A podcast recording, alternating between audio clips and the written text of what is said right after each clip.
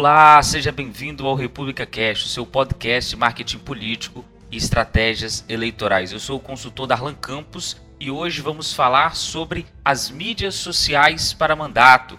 E para isso temos um time de convidados espetacular para discutir sobre o tema de hoje. Conosco, Fred Perrilo, que é consultor em marketing político, palestrante, estrategista digital.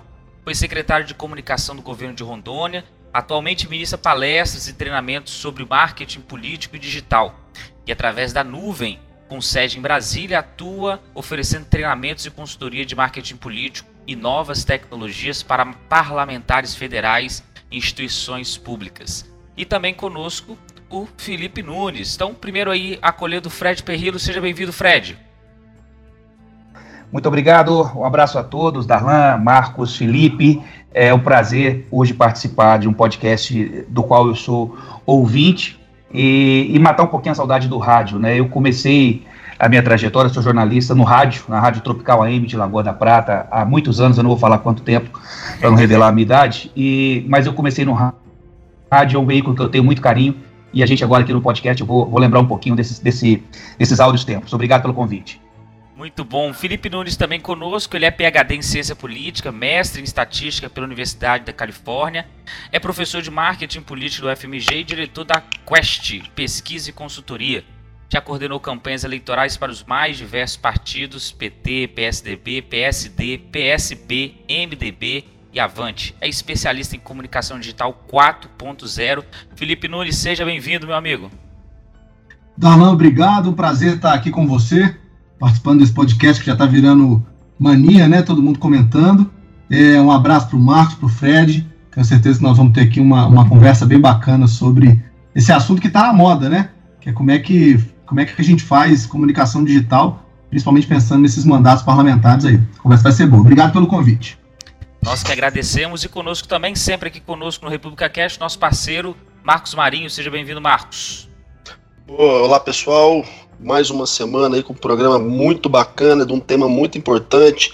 A gente já vem falando aí numa sequência sobre as dificuldades que é atuar na seara política, tanto para quem está do lado de cá do balcão pensando em campanha, quanto para quem está do lado de lá do balcão tentando vencer a sua campanha. Então eu tenho certeza que o programa de hoje vai agregar e muito para quem está na disputa pelo mandato ou para quem está na disputa por algum dos seus contratados. Bora ver o que dá esse jogo hoje. Muito bom. E para a gente começar então, Fred, queria começar definindo o que são mídias sociais e qual a sua função para a, a política. Então, como os políticos, especialmente no nosso caso o mandato, qual é a função primordial que você entende é, das mídias sociais para quem está em mandato? Excelente pergunta, Dalan. É, mídias sociais, é, há, uma defini há, uma, há um equívoco de, de definição, normalmente, é, quando se fala rede social ou mídia social. É, e existem várias acepções para essas duas expressões. Eu considero mídias sociais toda aquela ferramenta, canal digital que possa servir uma comunicação, especialmente de mão dupla. Então, eu extrapolo as redes sociais e incluo, por exemplo, o WhatsApp, o próprio e-mail, como ferramentas digitais, mídias sociais, que podem ser utilizadas ao longo de um mandato. Né? É, qual a função e para que serviriam as mídias sociais num mandato político, legislativo ou executivo? E aí eu acho que é um, é um assunto que vai permear toda a nossa conversa. É, eu acho que é para criar uma relação via de mão dupla entre o político né, e o, o eleitor. É uma comunicação horizontal. Infelizmente, não é isso que a gente vê. Ah, ainda, e eu, quero voltar a esse assunto hoje, boa parte dos políticos, para não dizer a maioria absoluta, encara as mídias sociais como forma de divulgar o mandato. Me dá até arrepio quando eu ouço essa expressão. Se você andar nos corredores do Congresso Nacional e perguntar, deputado, para que servem as mídias sociais? Para divulgar o meu mandato. Divulgar é palanque, é via de mão única, né? Você fala e o outro escuta. E aí você perde a essência da rede social, da mídia social, que é poder ouvir as pessoas, ser transparente, criar uma, uma, uma comunicação horizontal. Quando você fala em divulgar, é uma comunicação vertical de cima para baixo. Então, eu acho que o bom uso das mídias sociais, quando é, é, é, bem feito, ele prevê uma comunicação horizontal que dê voz ao parlamentar, mas que também dê voz à sua audiência. Então é assim que eu encaro as mídias sociais no mandato. Felipe Nunes, como que você, o que você entende, define por mídias sociais e qual é a sua função no ambiente político? Não, depois da aula do Fred, não preciso nem dizer mais nada, não. É isso mesmo. É, eu acho que, pra, concordo com o que ele disse, é isso mesmo. É, mas complemento e reforço o que ele estava dizendo, né? Rede social serve para engajar, para criar conversação, não é para postar, é para divulgar conteúdo. Né? É, é, hoje nós estamos numa, numa fase em que as pessoas cada vez mais estão acostumadas a assistir seriados, que são organizados em episódios, né, que tem temporadas, e eu gosto de dizer para os meus clientes que a melhor maneira de utilizar as mídias sociais é justamente criando um storytelling, criando histórias que vão ser contadas ao longo do mandato e que vão envolver as pessoas, que vão comunicar com as pessoas de maneira de, de mão dupla, como o Fred estava dizendo. Né?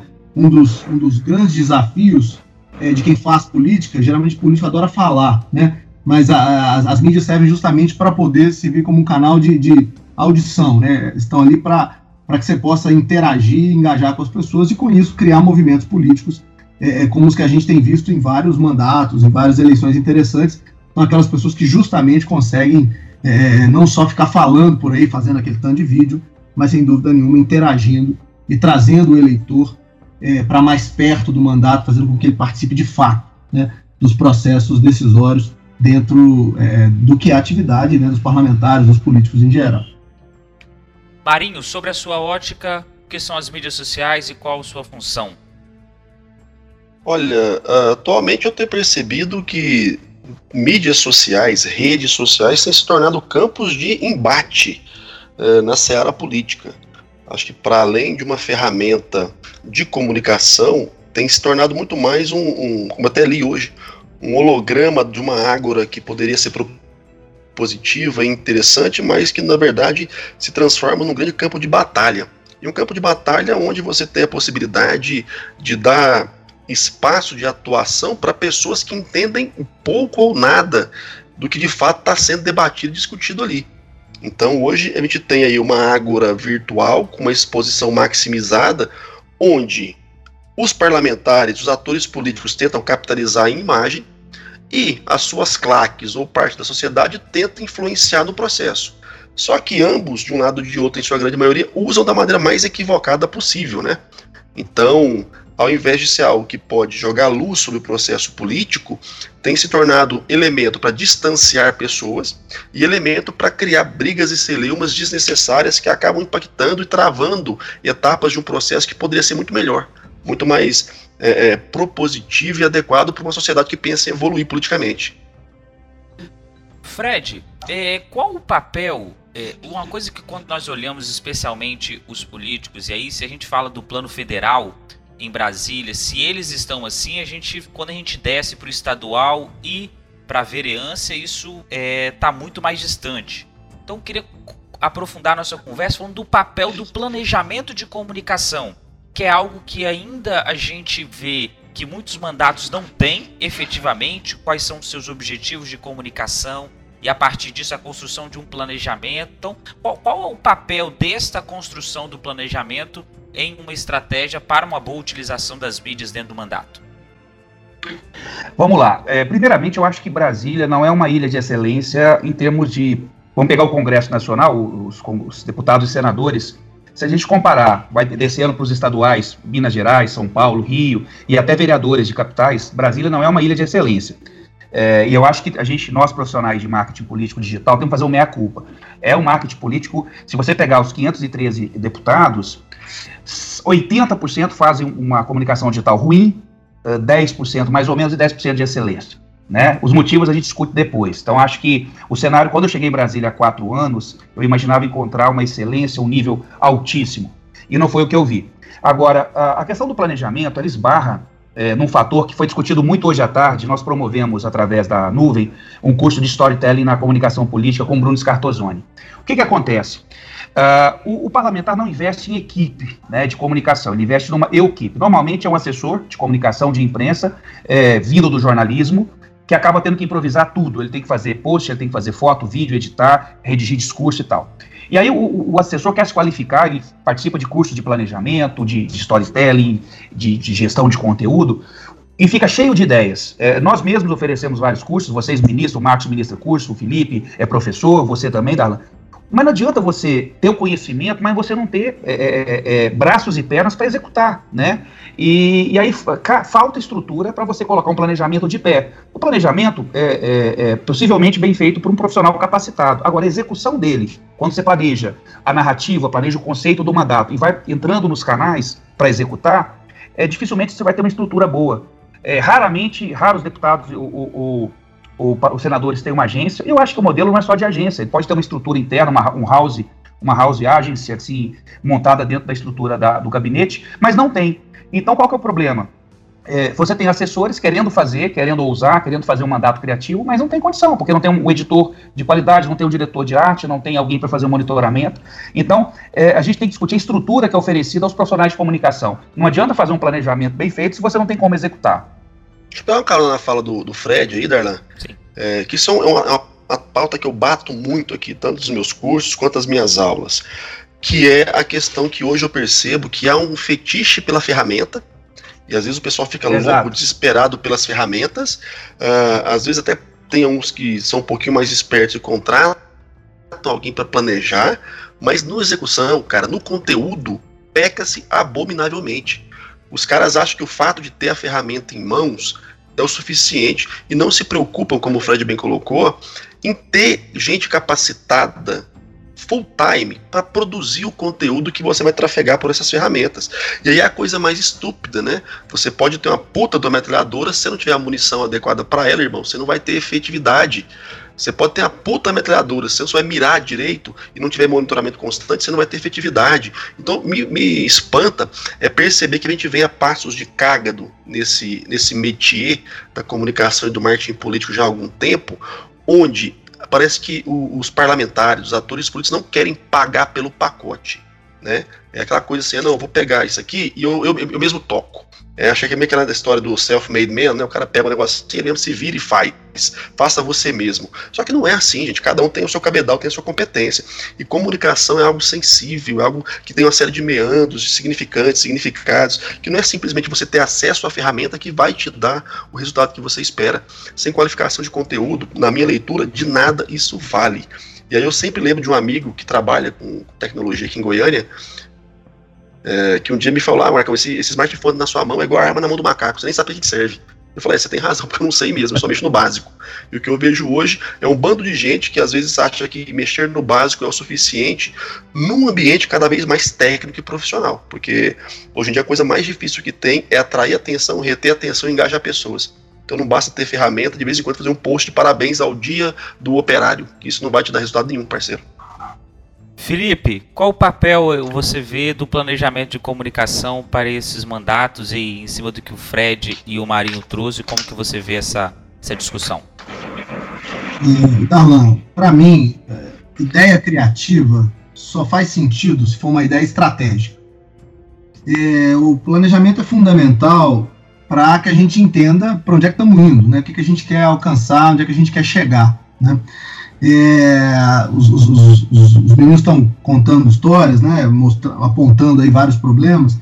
Quem já fez campanha eleitoral sabe da dificuldade que é controlar a ansiedade naqueles dois meses, um mês de, de televisão, é, quando a campanha era basicamente TV né, e rádio, é, do, dos candidatos que querem mudar tudo o tempo todo, né? Porque ouviu a mãe falando, não, você está muito mal aqui, ou porque ouviu o, o, filho dando pitaco, o, o, alguém, né, que ele andou na rua tal, e, e, o grande problema que a gente enfrenta, e eu acho que esse é um desafio para nós profissionais de, de, de, comunicação em geral e marketing político, é justamente controlar agora com, com, com, as mídias e com as redes sociais essa ansiedade que é diária. Né? Aquilo que acontecia em dois meses agora acontece todo dia. Né? Então as pessoas querem dar notícia de tudo, tentar mostrar, atingir todos os públicos possíveis.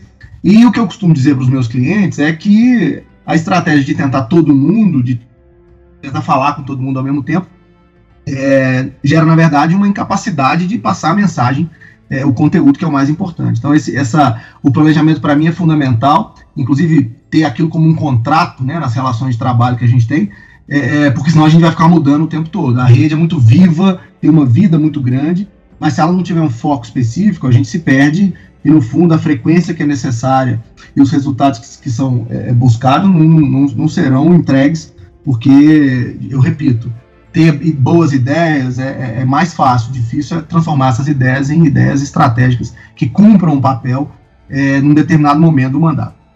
Posso pegar um ganchozinho aí do, do, do, Felipe?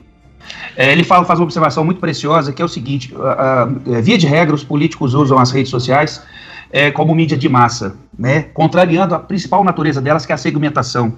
Então a gente praticamente não vê uma segmentação adequada, não apenas de conteúdo por nicho, mas dos anúncios. Hoje o Facebook permite dark post, uma série de, de recursos, e a gente vê é, é, de larga escala é, usando o Facebook, por exemplo, para ficar só no Facebook, como uma mídia de massa, quer dizer, dando tiro de canhão para acertar formiga. Então, é, é, mídia de massa é televisão, é rádio, é, rede social permite segmentação e a gente não vê essa segmentação. Acho que foi mais ou menos isso que o Felipe falou e eu endosso completamente. O Fred, e só para completar e dar um exemplo que todo mundo acompanhou, eu tô, eu terminei agora recentemente uma pesquisa é, lá na UFMG, é, juntamente lá com a Quest, a gente tem uma turma que está pensando sobre a eleição de 2018, todo mundo muito curioso com essa história de uso de mídias sociais pelo Bolsonaro, o sucesso que foi, e a gente está conseguindo mostrar com, com, os dados que temos, é, combinando é, alguns resultados de redes, outros de pesquisa, é, surveys, né, quantitativos, face a face, que o público evangélico foi fundamental é, para a eleição do, do, Bolsonaro, e esse público só foi alcançado porque houve uma estratégia muito clara e muito bem definida na nossa avaliação, não sei se vocês concordam, para atingir esse público usando de mídias sociais, com um conteúdo muito, muito precioso, muito bem é, é, é calculado para atingir essa turma. Então, quer dizer, usar a rede para fazer boa segmentação de mensagem parece que dá certo. E o exemplo do Bolsonaro está aí ou o exemplo do Trump, né, essa estratégia do Bannon de chegar lá nos white men do, do, do centro-americano e, e, criar uma empatia com, com, com o candidato americano na época, é, é acho que é, são bons exemplos de como as redes e, e as mídias são é, ferramentas fundamentais para criar justamente esse processo de segmentação. Eu acho interessante de pensar uma coisa, Darlan, só te cortando um pouquinho que é a dinâmica. O Fred falou muito da questão da mídia de massa, né? É, eu percebo que hoje há uma certa desvalorização dos veículos de massa, né? Acho que das dos tópicos que mais surgiu aí depois da eleição foi ah, a TV morreu na, na, na eleição. Eu discordo peremptoriamente. Né? Você me falar que talvez o horário eleitoral gratuito tenha perdido muito da sua eficácia, beleza. Mas que a TV morreu, não tem como aceitar uma coisa dessa. Cara, você desconsiderar que 50, quase 50% da população brasileira não tem acesso à internet e, re, e retém o seu conteúdo político pela TV, eu não tenho entendimento do tamanho que é o Brasil, na minha leitura. É você não perceber que é, espaço em mídia de massa em eleição não é só horário eleitoral gratuito mas é o que reverbera durante a programação, nos telejornais, e até fazendo um, um, contraponto à eleição do Bolsonaro, que muitos acreditam só a web. O Bolsonaro foi o cara que mais teve exposição de massa na última eleição. Ninguém bateu o Bolsonaro. Então dá para considerar o impacto, a significação que teve essa exposição do Bolsonaro durante os meses de campanha e antes da campanha, os quatro anos que ele fez campanha, obviamente um bom trabalho é, é, é direcionado de nicho nas redes sociais, mas também o, o, a reverberação que ele teve na mídia de massa. E o que é mais importante na minha leitura é entender de fato quais são os pontos de convergência, onde é que uma legitima a outra. Se a gente for perceber qual que é a formação da significação que as pessoas têm do processo político, não é um canal uno, não é só o WhatsApp, é uma confluência. É o WhatsApp com a igreja, com o William Bonner, com o Boteco, com todo mundo. Então acho que falta um pouco as pessoas pararem de endeusar tanto ferramentas individualizadas e perceber que comunicação, nessa perspectiva de criação de significado, ela é uma confluência de frames. E, e na minha leitura, querer acreditar isso numa única, é, num único viés, eu acho, sei lá, meio imaturo até.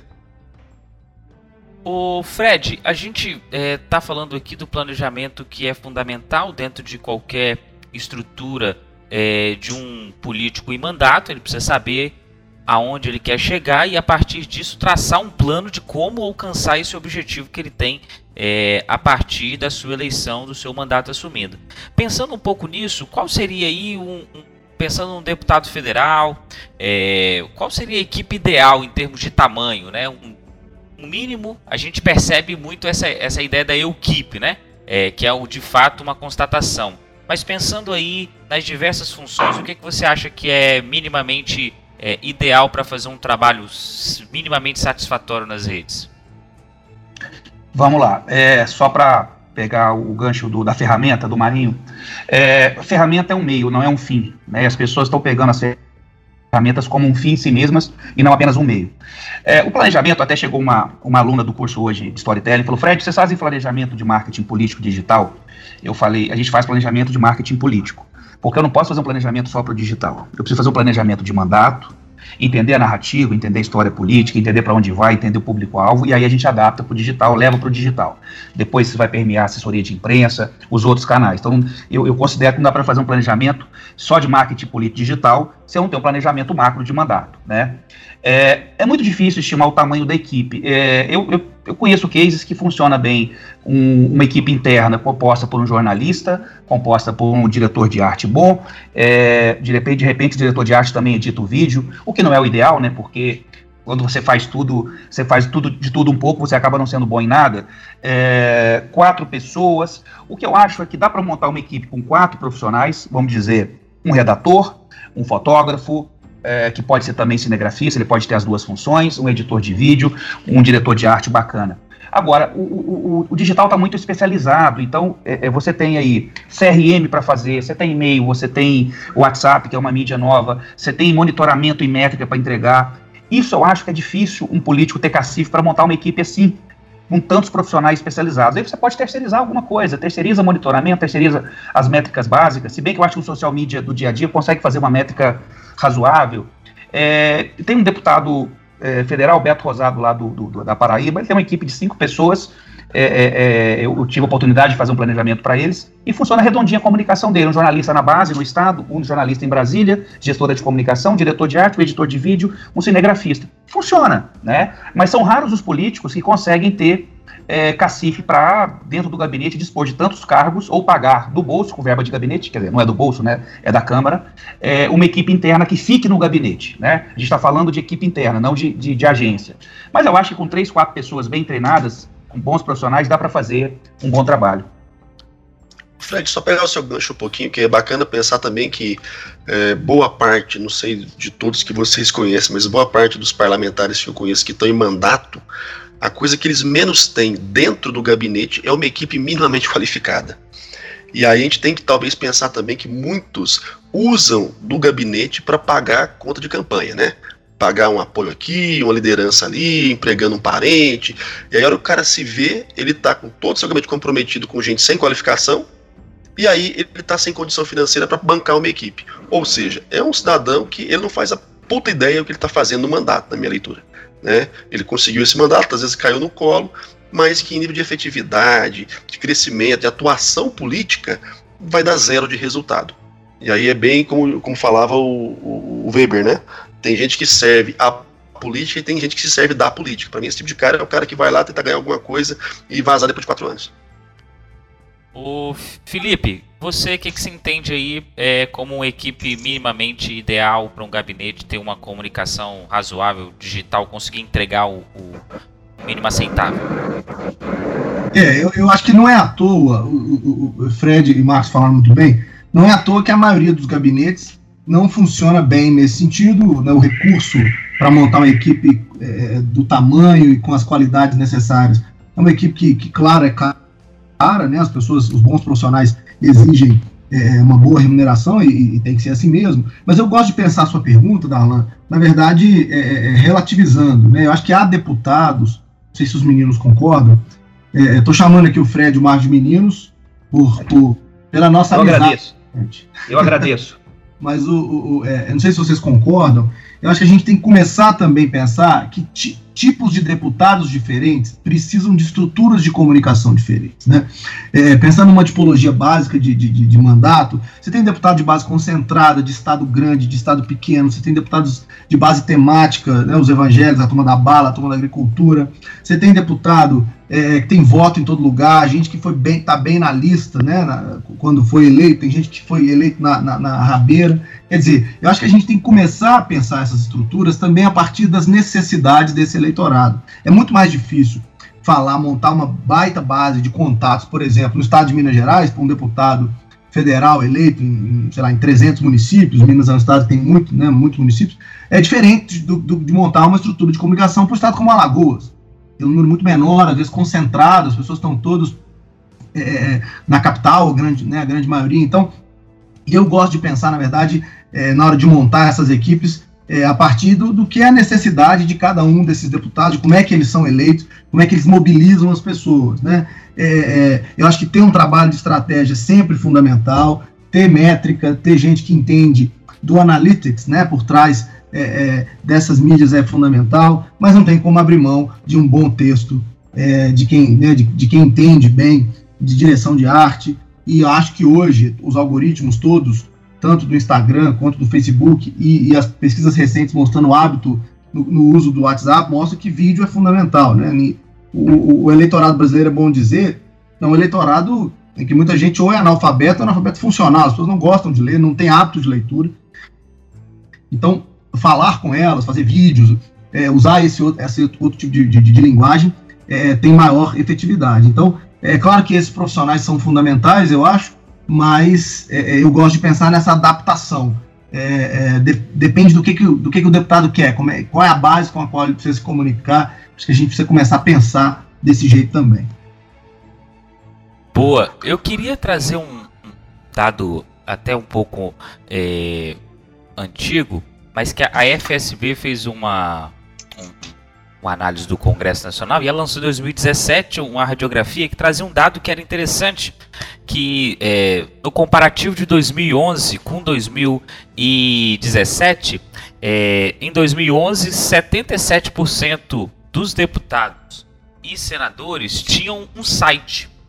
É, esse número aumentou para 81% e depois em 17 esse número caiu para 68%. Foi uma pesquisa da FSB.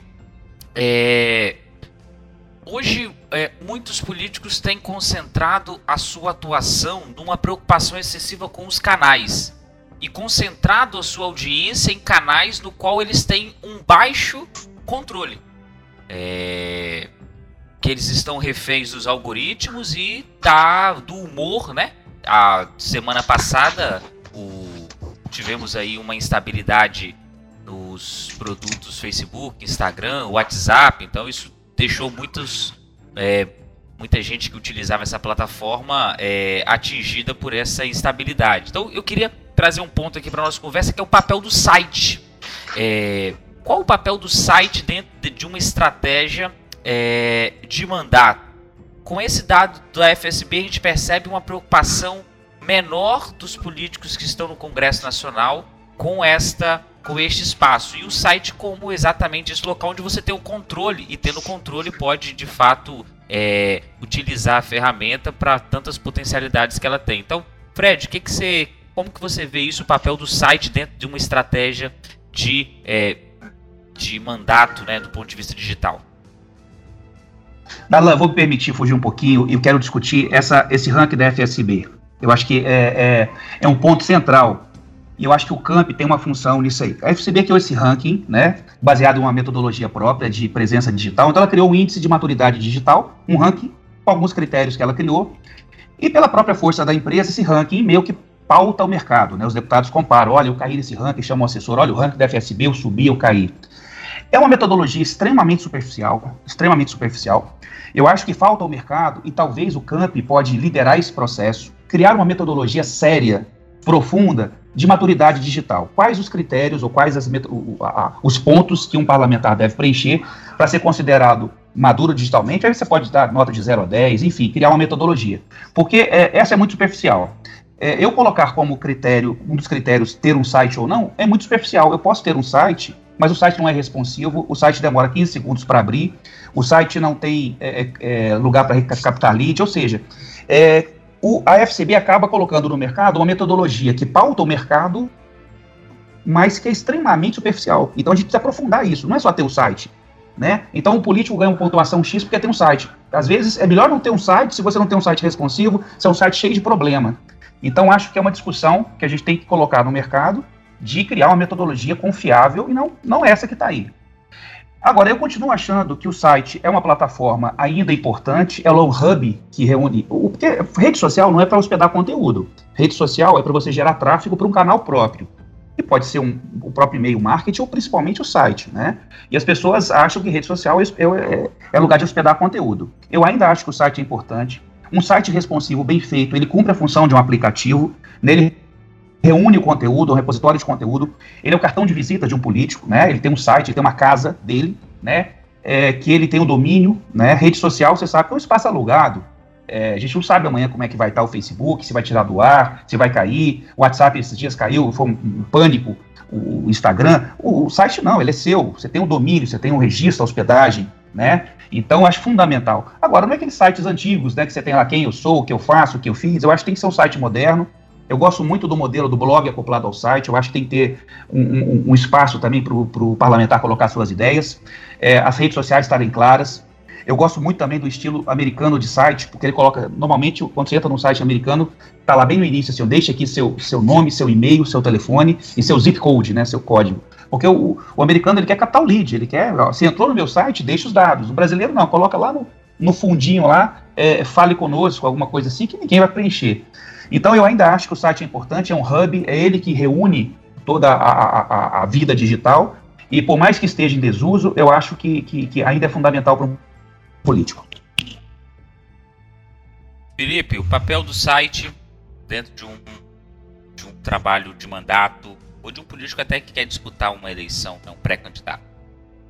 Alan, eu, eu sugiro aqui na minha, digamos, entre as minhas ferramentas, é, sempre como sugestão para os meus clientes, tá é, como ponto de partida ter um site. É, é, é eu, eu, eu, acho que como repositório de informações é, que o, o, candidato, né, que o, que o, que o parlamentar, ou que o, ou que o prefeito, o governador, aquele, aquela informação que ele acha fundamental divulgar, tem, a gente só consegue fazer isso tendo um site. Né? É bom lembrar que as pessoas hoje é, elas estão acostumadas, o hábito de procurar informação se transformou o hábito Google. Né? Ninguém digita mais www. alguma coisa. As pessoas digitam no Google para pesquisar qualquer assunto. Né? É, e a melhor maneira de estar tá bem ranqueado e aparecer no Google é ter um site é, construído de maneira profissional, é, usando todas as ferramentas e as tecnologias hoje à disposição para aparecer nos assuntos que te interessam. Né? Então, os deputados que. Eu vou, vou voltar aqui à bancada evangélica. Pô, você digitou é, qualquer assunto que envolve religião, o seu, o seu site tem que estar ranqueado suficientemente bem para aparecer logo. E aí você vai ser a pessoa, concordo com o Fred, que ali dentro do site com um blog, com as suas posições, suas opiniões, é, que vão que vão pautar muitas vezes a discussão e vão se transformar em referências para as pessoas. É, eu acho que há vários políticos hoje é, é que, se tivessem um site, um lugar para depositar suas opiniões, as suas análises e mostrar um conteúdo é, é, é para que na hora da pesquisa do Google aparecesse melhor, esses, políticos estariam mais bem em, como é que eu posso dizer, apareceriam para o seu público de maneira mais correta, né? E, e, e concordo também com o Fred.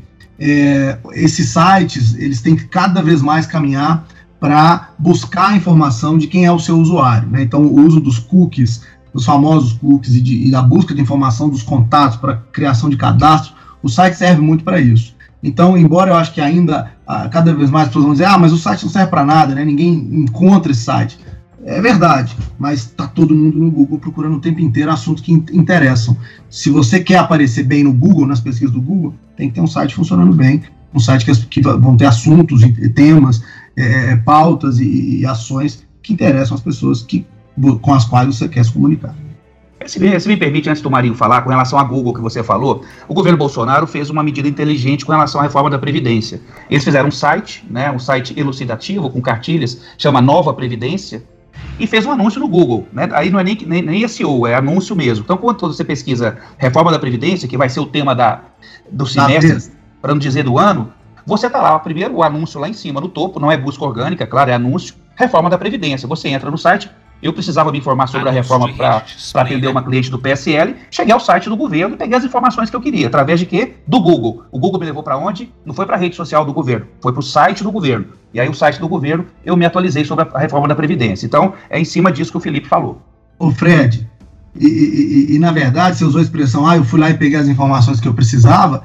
Na verdade, você pegou as informações que o governo gostaria que você tivesse, o que é o mais Exato. importante, né? Quer dizer, na disputa da informação, da narrativa, quem te oferece informação de qualidade, é, com conteúdo fácil, né? De, de, de fácil de gestão, é, é, é acaba ganhando. As pessoas precisam, né, a informação tem que ser simplificada, facilitada, e o site, esse que você está citando, eu concordo com você, foi uma bela de uma estratégia, funciona muito bem assim. É, aqui em Minas, a gente tem, só para citar um outro case, que eu acho que é bem legal, é, existiu num tempo um chamado A Turma do Chapéu, não sei se vocês, se lembram dessa, dessa turma. Era uma galera que dava apoio ao governo Aécio. E, e ali apresentavam os, os, melhores cases, as melhores histórias, é, os, as melhores realizações daquela época. O então governador Aécio Neves, famosíssimo, com popularidade alta. O site serviu muito para divulgação de conteúdo é, é, que virava roda de conversa, porque era lá que as pessoas buscavam é, os dados, os detalhes para defender o governo na rua. E para um governo. Pegar... Antes do Marinho, é, para um governo que até, até pouco tempo não tem, pelo visto, saiu na imprensa que não tinha um plano de comunicação, né? Com três, três meses praticamente aí e não tinha um plano de comunicação, fazer um anúncio Google via rede de pesquisa é não é pouca coisa, né? Então, com certeza é, é um fato aí que tem que se elogiar, como o Fred falou, né? Marinho, eu faço coro com os senhores aí, gênero, número e grau. Eu, inclusive, iniciei aqui uma assessoria para um, um, parlamentar e a primeira pergunta que eu fiz para a equipe foi: onde é que está o conteúdo que vocês produziram nesses dois anos de mandato? Ah, tá nas redes sociais. Eu falei, porra, então não tá, né, gente? Porque se você não tem um repositório, como o Fred bem colocou, para armazenar e para gerar acessibilidade a esse conteúdo, Acabou, cara, acabou, porque o cara não vai ficar rodando timeline de fulano, ciclano ou beltano a vida inteira para achar alguma coisa. Então, o papel do site, é, ele, ele, é bem isso mesmo, ele é um hub, é, ele é o seu ponto de controle da narrativa. E se tem uma coisa que a gente pôde aprender com o Bolsonaro nessa eleição passada foi controle a sua narrativa. O seu mecanismo de controle é ter o controle do seu ponto de comunicação oficial, que no caso do site favorece para você criar repositório de conteúdo, isso depois vai poder utilizar na campanha. Favorece para sua militância buscar argumento, é os seus apoiadores buscar argumento para te defender. Favorece para os jornalistas buscarem algumas informações e pautas relevantes para poder te acessar também, porque já está ali é, é, bem disponibilizado. Então, assim, ter um site hoje, por mais que você tente justificar, ah, mas não tem tanto fluxo, a questão não é ter o fluxo, você não vai pegar carona. Você vai gerar atratividade para o seu polo de comunicação. Essa é a grande diferença. E talvez eu, eu perceba que essa resistência de muitos parlamentares em ter um bom site, um site de qualidade, está onde? O que já falou aqui hoje, né? O cara não tem equipe para produzir conteúdo suficiente para sustentar esse site. O cara não quer ter gasto com uma equipe para fazer essa manutenção, não quer pagar um bom programador para fazer um site de qualidade, e o cara não tem conhecimento para que, que serve cada ferramental de comunicação. Ele vai se pautando pelos modismos das redes sociais, achando que aquilo é o suficiente, porque ele não quer ter trabalho de ter que gerar fluxo. Ele não está muito disposto a fazer algo com frequência e sequência para se estabelecer enquanto fonte de informação do próprio mandato. O que para mim é uma estupidez, né? Você, acho que até o Darlan comentou isso, você acaba virando refém do algoritmo de algum maluco aí que está pensando em ganhar dinheiro. O cara não está preocupado se o seu eleitorado vai ter acesso ao seu conteúdo, ele quer saber onde é que ele vai botar os algoritmos dele para dificultar ou para facilitar um processo que a ele vai render dividendos. Então, eu acho difícil entender que pessoas que vão lá disputam o mandato, passam o demônio para ganhar uma eleição, depois releguem a comunicação e mais o controle pelo seu é, é, ponto focal ali, né, a sua, a sua narrativa a outras estruturas que não a si mesmo. Eu entendo que isso é uma falta de conhecimento brutal do processo da comunicação. E por ser professor e pesquisador em comunicação, eu estou sempre puto com esse, que esse quesito, né? Que a comunicação é a coisa mais relegada a segundo e terceiro plano da sociedade. Tudo é importante, a comunicação é como se fosse nato. Ah, não, não precisa preocupar com isso não, te dá um jeito. E a gente está vendo aí o jeito que dá, né? Muita gente caindo no ostracismo na irrelevância porque não sabe mais como se comunicar com essa tecnologia e esse mundo que se faz presente aproveitando o gancho do Marinho, vamos falar um pouquinho dos canais, porque a cada momento surgem novos canais, novas possibilidades e muitas vezes uma dificuldade é, do político na sua estratégia de comunicação de entender qual canal é o melhor para aquele tipo de mensagem, quais são os canais que ele deve estar presente. Muitas vezes quer estar presente em todos os canais sem ter uma equipe que dê conta de é, trabalhar bem o conteúdo e a forma e todo o processo dentro desses canais. Então, Fred, qual é a importância dos canais, da escolha dos canais corretos de acordo com o perfil também do parlamentar? Bom, o canal ele, ele é posterior ao planejamento, né? É, tem, tem, tem cliente, tem assessor, assessorado que quer assim, quais canais eu vou atuar antes do planejamento? Não, eu preciso planejar para depois conhecer, fazer o diagnóstico da, daquele político, daquele mandato e aí sim. Vou dar um exemplo, por exemplo, o LinkedIn. Um político tem que estar no LinkedIn, que é uma rede social de network e negócios? Depende, né? Se ele tem, se é um profissional liberal, se ele é um advogado, é, enfim, ele pode ter um LinkedIn para se relacionar com a sua categoria profissional. O LinkedIn não é um lugar ostensivamente para pedir voto, fazer política, mas pode ter. Tem um, tinha um deputado federal, acho que ele não foi reeleito, não sei, do, do doutor João. Ele é médico. Ele postava no LinkedIn coisas da, da artigos sobre é, a medicina, enfim. É, o LinkedIn é muito bom para colocar artigos. Então deve ter o LinkedIn, depende do perfil. Outros não, tem que ter o LinkedIn. Né? Como o Snapchat já teve o seu auge, né? E parlamentares que atuavam muito forte ao público jovem, eu cheguei a usar o Snapchat em campanha, em mandato, e hoje já não dá mais certo. Agora, eu acho que é, o gênio Mark Zuckerberg, ele criou um ecossistema que se retroalimenta. Né? Então, você tem hoje Facebook, Instagram e WhatsApp, eu acho que essa trinca, essa tríade é fundamental. É difícil um político hoje, seria até estranho um político hoje não estar tá numa dessas três redes. Embora o WhatsApp não é uma rede social, claro, mas é, ele consegue nos cercar, né? E, essa trinca, WhatsApp e Instagram, que são duas redes sociais. O Instagram hoje é, ainda numa crescente, o WhatsApp ele já chegou num certo limite, continua, claro, a maior rede social, e o WhatsApp onipresente na, nas nossas vidas. Então, dos três canais que eu acho imprescindível, independente do perfil e do público-alvo, são esses três. Os demais você pode analisar caso a caso. Por exemplo, a gente usa para alguns clientes o e-mail. Embora os e-mails tenham, tenham sido usados cada vez menos, né, as pessoas estão substituindo e-mail pela mensagem no WhatsApp. Se você fizer um, uma base segmentada, não comprar base pronta, pelo amor de Deus, né, gente? Não fazer spam e montar tua basezinha ali, você consegue uma taxa de abertura boa. A gente consegue taxa de abertura entre 15, 18, 22, 23%. É bom, né?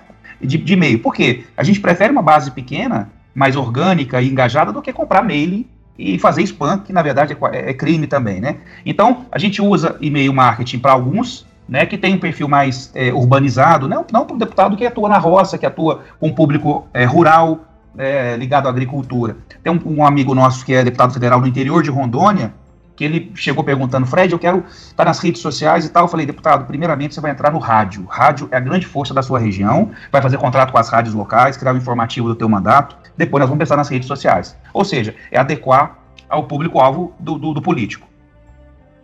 Felipe, os canais. É, vou arriscar falar aqui umas. Vou, brincar de, de adivinha, tá?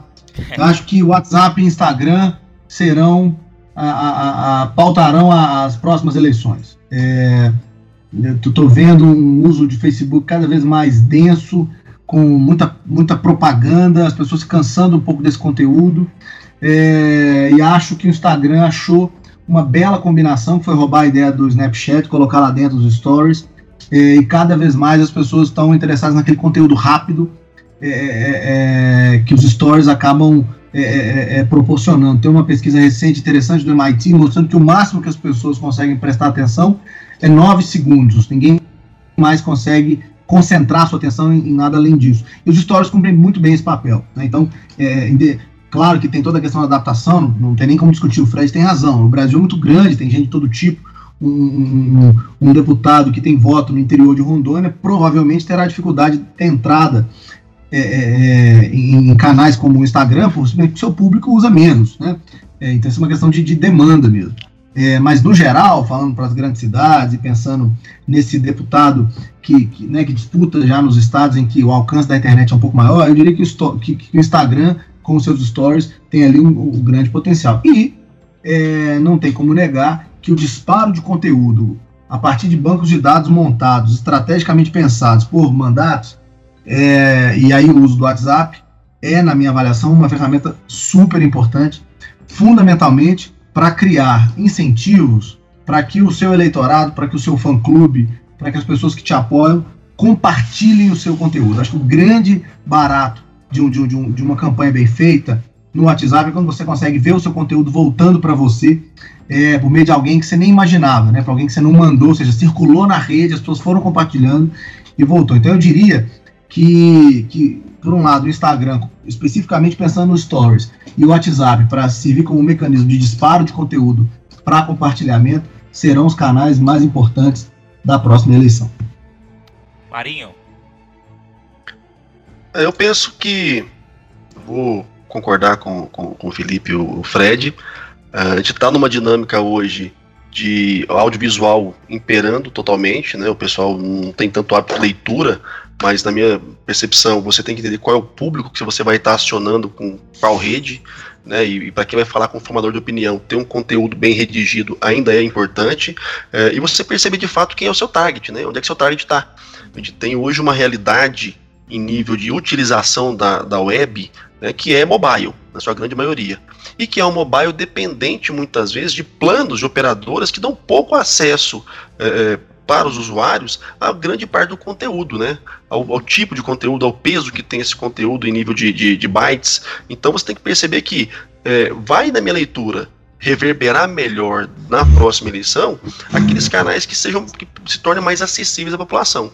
A gente tem o WhatsApp, que é um canal que na maioria dos planos hoje você tem o WhatsApp gratuito, Uh, se tiver Facebook, o Facebook também vai ter peso. Então eu julgo hoje muito mais essa perspectiva de com quem eu quero falar. Se eu quero falar com um público segmentado, eu vou escolher o canal que esse público transita melhor. Se eu quero falar com a massa, eu tenho que entender, um, que nem toda parte da massa está na web. Dois, quem está na, na, na, web e, é, e faz parte dessa massa mais carente, tem acesso restrito tem acesso reduzido. E aí eu vou escolher um canal que, na minha leitura, em cada região que eu for atuar, tem mais usabilidade. E eu tenho que levar em consideração de fato, cara. É se o cara tem acesso é, gratuito, se o cara tem acesso com plano com dados limitados, o que, que eu posso colocar em nível de conteúdo ali que não vai pesar para o cara, não vai comer os dados dele tudo, porque senão não vai me acessar. Então, para mim, uh, uh, em nível de qual canal utilizar, vai depender muito do contexto, do meu target, mais que em linhas gerais, se a gente pensar grandes cidades, e, e população classe média para cima, é o audiovisual que vai rolar muito. E no caso vai ser a ferramenta que melhor dê condições de você produzir bons conteúdos audiovisuais. Atualmente o Instagram hoje está com uma penetração boa, apesar de eu ter algumas restrições sobre o Instagram, acho que ele gera, acaba gerando um pouco engajamento, não, consegui ver ainda uma forma de, de engajar muito no Instagram em nível de comunicação é, é, mútua, mas eu penso que a gente vai continuar usando um pouquinho de tudo e a depender da sua realidade, você vai botar o peso maior naquela ferramenta que tem a ver com o seu target. Essa, essa, essa questão do texto bem redigido que o, o, o Marcos falou é interessante. É claro que a gente vive a, a era das, das imagens, né? Botou com fundo musical aqui no fundo, que é o nosso querido metrô, passando aqui do lado, né? Primeiro programa de vocês com o metrô ao fundo. É, a gente tem é, a era das imagens, algumas pesquisas dizem que entre esse ano e o ano que vem, 80% do tráfego da internet será de vídeos e tal. Agora, dependendo do, do target, um bom texto e um, um, grande texto também é bem aceito. Vocês têm aí em Belo Horizonte o Felipe e o Gabriel Azevedo, que é vereador, que é um cara né, até jornalista do Renova, ele criou aquele aplicativo Meu Mandato. Eu acompanho ele nas redes sociais, ele coloca textão direto, quando ele quer explicar uma coisa, inclusive no Instagram, né, que é uma rede de imagem e tem muito engajamento, porque o público-alvo dele é um público-alvo mais esclarecido, né? Pessoas de uma formação intelectual melhor, que adoram os textões do Gabriel Azevedo. Ou seja, é, não é que textão seja proibido, um texto maior. É, depende do teu público-alvo. Né? E aí, quando você faz bem feito, é, você consegue engajar num bom texto, assim como você engaja num bom vídeo, num bom audiovisual. Aproveitando a deixa e trazendo um pouquinho nossa discussão para o conteúdo é um desafio a gente, nós vemos é, mandatos que tenham uma clareza, que seja possível perceber uma clareza na produção é, editorial deles, da produção de conteúdo. É, em geral, a gente percebe que os mandatos são muito mais reativos do que propositivos na sua construção de conteúdo. Né? Então acontece alguma coisa e eles vão respondendo aquilo que está acontecendo no meio da opinião pública. É, como que vocês veem aí, Felipe, a perspectiva do conteúdo e o papel do conteúdo, tanto na perspectiva da mobilização, para gerar a mobilização das redes, quanto também na perspectiva dos formatos e no papel da criatividade também nesse processo?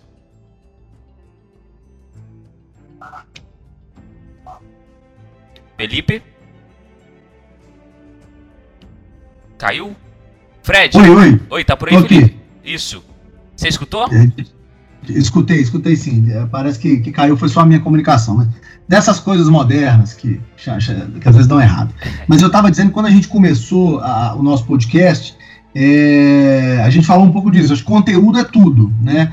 É, é e para mim, o grande segredo de uma boa comunicação em, em, em mídias sociais é justamente o, o, candidato, o parlamentar, o governante que tem conteúdo para oferecer. Né? As pessoas com tanta oferta só vão realmente prestar atenção naquilo que é relevante. Né? A disputa por espaço de comunicação, a disputa por atenção é hoje, talvez assim, o, o grande problema. Né? A gente está falando aqui, claro, da, da, do, do, potencial, da, da parte bonita é, é do que interessa nas mídias, mas para falar a verdade, é, o lado o, lado complicado, né, o, o lado desafiador para nós profissionais é justamente tem muita gente competente, tem muita gente querendo fazer bem feito, é, mas que, que falta conteúdo, né? O, o parlamentar às vezes não, não, tem é, dimensão do, do que quer comunicar, quer comunicar tudo ao mesmo tempo, como a gente estava dizendo. Então, acho que é, acertar nesse conteúdo é fundamental. E o jeito de acertar, a gente também já falou disso, é tendo um, um bom diagnóstico, um diagnóstico bem feito, é, recorrer à pesquisa, a uma boa análise, é, conversar com as principais lideranças que deram suporte, que dão suporte aos mandatos, aos governos, é, é, é e ter esse diagnóstico em mãos para montar então um planejamento de longo prazo, de curto, médio e longo prazo, capaz de dar esse conteúdo é, o, o, tom correto. A gente fala, o, o Fred mencionava é, o, o, Gabriel, que é nosso amigo aqui, o, o, grande barato, em, recentemente conversando com ele, a gente falava disso. O grande barato, o grande acerto do Gabriel foi justamente entender é, é, que a melhor maneira de engajar as pessoas no conteúdo dele era oferecendo um conteúdo diferenciado. Né? Para além de ser um político que vai apresentar os bastidores da política que ele faz o tempo todo lá na atuação da Câmara, ele é uma pessoa que tem posições muito claras em relação a todos os temas, está é, se posicionando num lugar, no, no, no espectro é, ideológico que, que tenta dialogar com as melhores ideias e isso engaja as pessoas, independentemente do partido delas, independentemente do que elas, é, é, é né, de quem elas votaram na última eleição. Então, ter esse conteúdo é, é para oferecer e usando as ferramentas para engajar as pessoas nesse conteúdo num formato de episódios, de seriados, é, me parece ser uma estratégia que, que já tem alguns cases aí de sucesso aqui no Brasil e, e fora também. Fred, o conteúdo, como que você tem visto aí? Bom, esse conteúdo é um tema tão amplo, né, que valeria vários programas. Né? Eu queria ir por vários lados, estou pensando aqui, que eu vou falar, que, que eu vou falar de conteúdo, para que lado eu vou? Eu queria falar um pouco de posicionamento, como falou o Felipe, né, que aqueles, aqueles políticos que conseguem mais engajamento são aqueles que têm posicionamentos claros, como o Gabriel Azevedo. político brasileiro, historicamente, sempre foi em cima do muro. Eles estão eles aprendendo agora, a duras penas, que, que é preciso sair do muro, que o eleitor quer posicionamento e tal. Mas eu quero pegar uma, uma frase, uma palavra que você falou, Darlan, é preciosa, que é criatividade.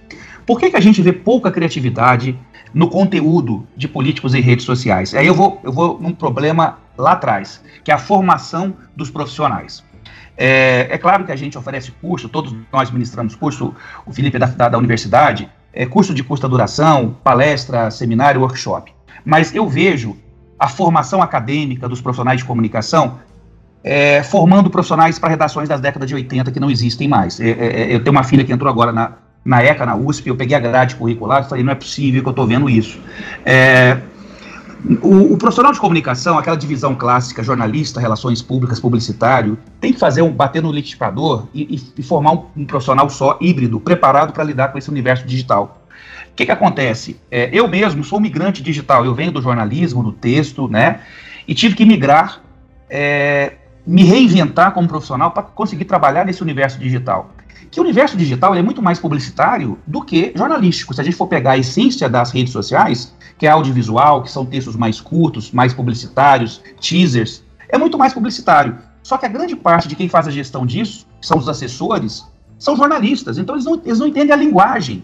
Né? Eu sou jornalista, não estou falando mal dos assessores, eu sou um deles. Eu, eu, eu tento me reinventar todo dia e eu vejo que eles também estão tentando se reinventar. Mas a formação universitária é deficiente né? E aí, quando você precisa colocar numa rede social formatos que engajem em termos de. Eu não estou falando nem de conteúdo essência, mas formatos como GIFs, infográficos, pensar em conteúdos, formatos que, que atraiam, é preciso um cabedal mais de publicidade. E aí o profissional não consegue pensar isso, porque ele tem uma formação mais do texto, né? Então, eu acho que para melhorar isso a médio prazo, as universidades precisam, e eu sou amigo de diversos coordenadores de curso de comunicação, e eles sabem disso, é preciso reinventar o curso de comunicação nas faculdades, pelo amor de Deus.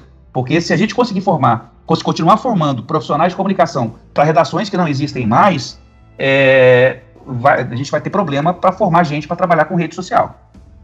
O Fred, deixa eu só entrar nesse assunto. Pode, Darlan? Claro, à vontade. É só para dizer que esse, o Fred, você encontra aqui um aliado nessa, nessa batalha. É, eu sou professor do Departamento de Ciência Política, dando aula de comunicação política. É, a maioria dos meus alunos vem da comunicação justamente buscando o quê? Uma visão diferente o que eles encontram nessa conversa que, que eu tenho tentado fazer na universidade é justamente uma outra visão, que não é da comunicação tradicional. Né? É, de novo, não tem nenhum desmérito em relação à maneira como o curso de comunicação foi pensado e, e deu origem a tanta gente competente, mas o fato é que para esse mundo em que as pessoas prestam menos atenção, em que a comunicação é mais direta, em que a velocidade da informação é muito maior, você precisa formar é, é, é profissionais com uma amplitude de visão, de conhecimento, de capacidade de solucionar problema, de tomar decisão, que é muito diferente, na minha avaliação, do que eram os profissionais é, é, da década de 80, 70, é, é, é, que estão por aí. Então, você é, pode ter certeza que aqui você encontra um aliado nessa batalha, porque não é assim, a gente se reinventa o tempo todo, né? eu sou um profissional muito mais de estratégia, a, aprendi, comecei a fazer comunicação olhando para uma estratégia né, que está por trás da, da mensagem, e, e aí fui, fui, me formar, fui estudar, e, e a prática também ensina muito para a gente em relação à comunicação, e vejo nos meus alunos esse anseio de aprender a fazer uma comunicação muito mais ampla, muito mais complexa do que eles estavam acostumados é, e vêm até hoje nos cursos de comunicação. Então, é, acho que, que o Camp tem uma função importante nessa de formação, os cursos que vocês dão, é, a, a, o, o, trabalho que a gente faz, a gente precisa realmente somar mais esforço para criar profissionais cada vez mais preparados para dar conta dos desafios, que não são fáceis, né? A, a coisa muda com muita velocidade e estar tá atualizado é sempre, é sempre difícil.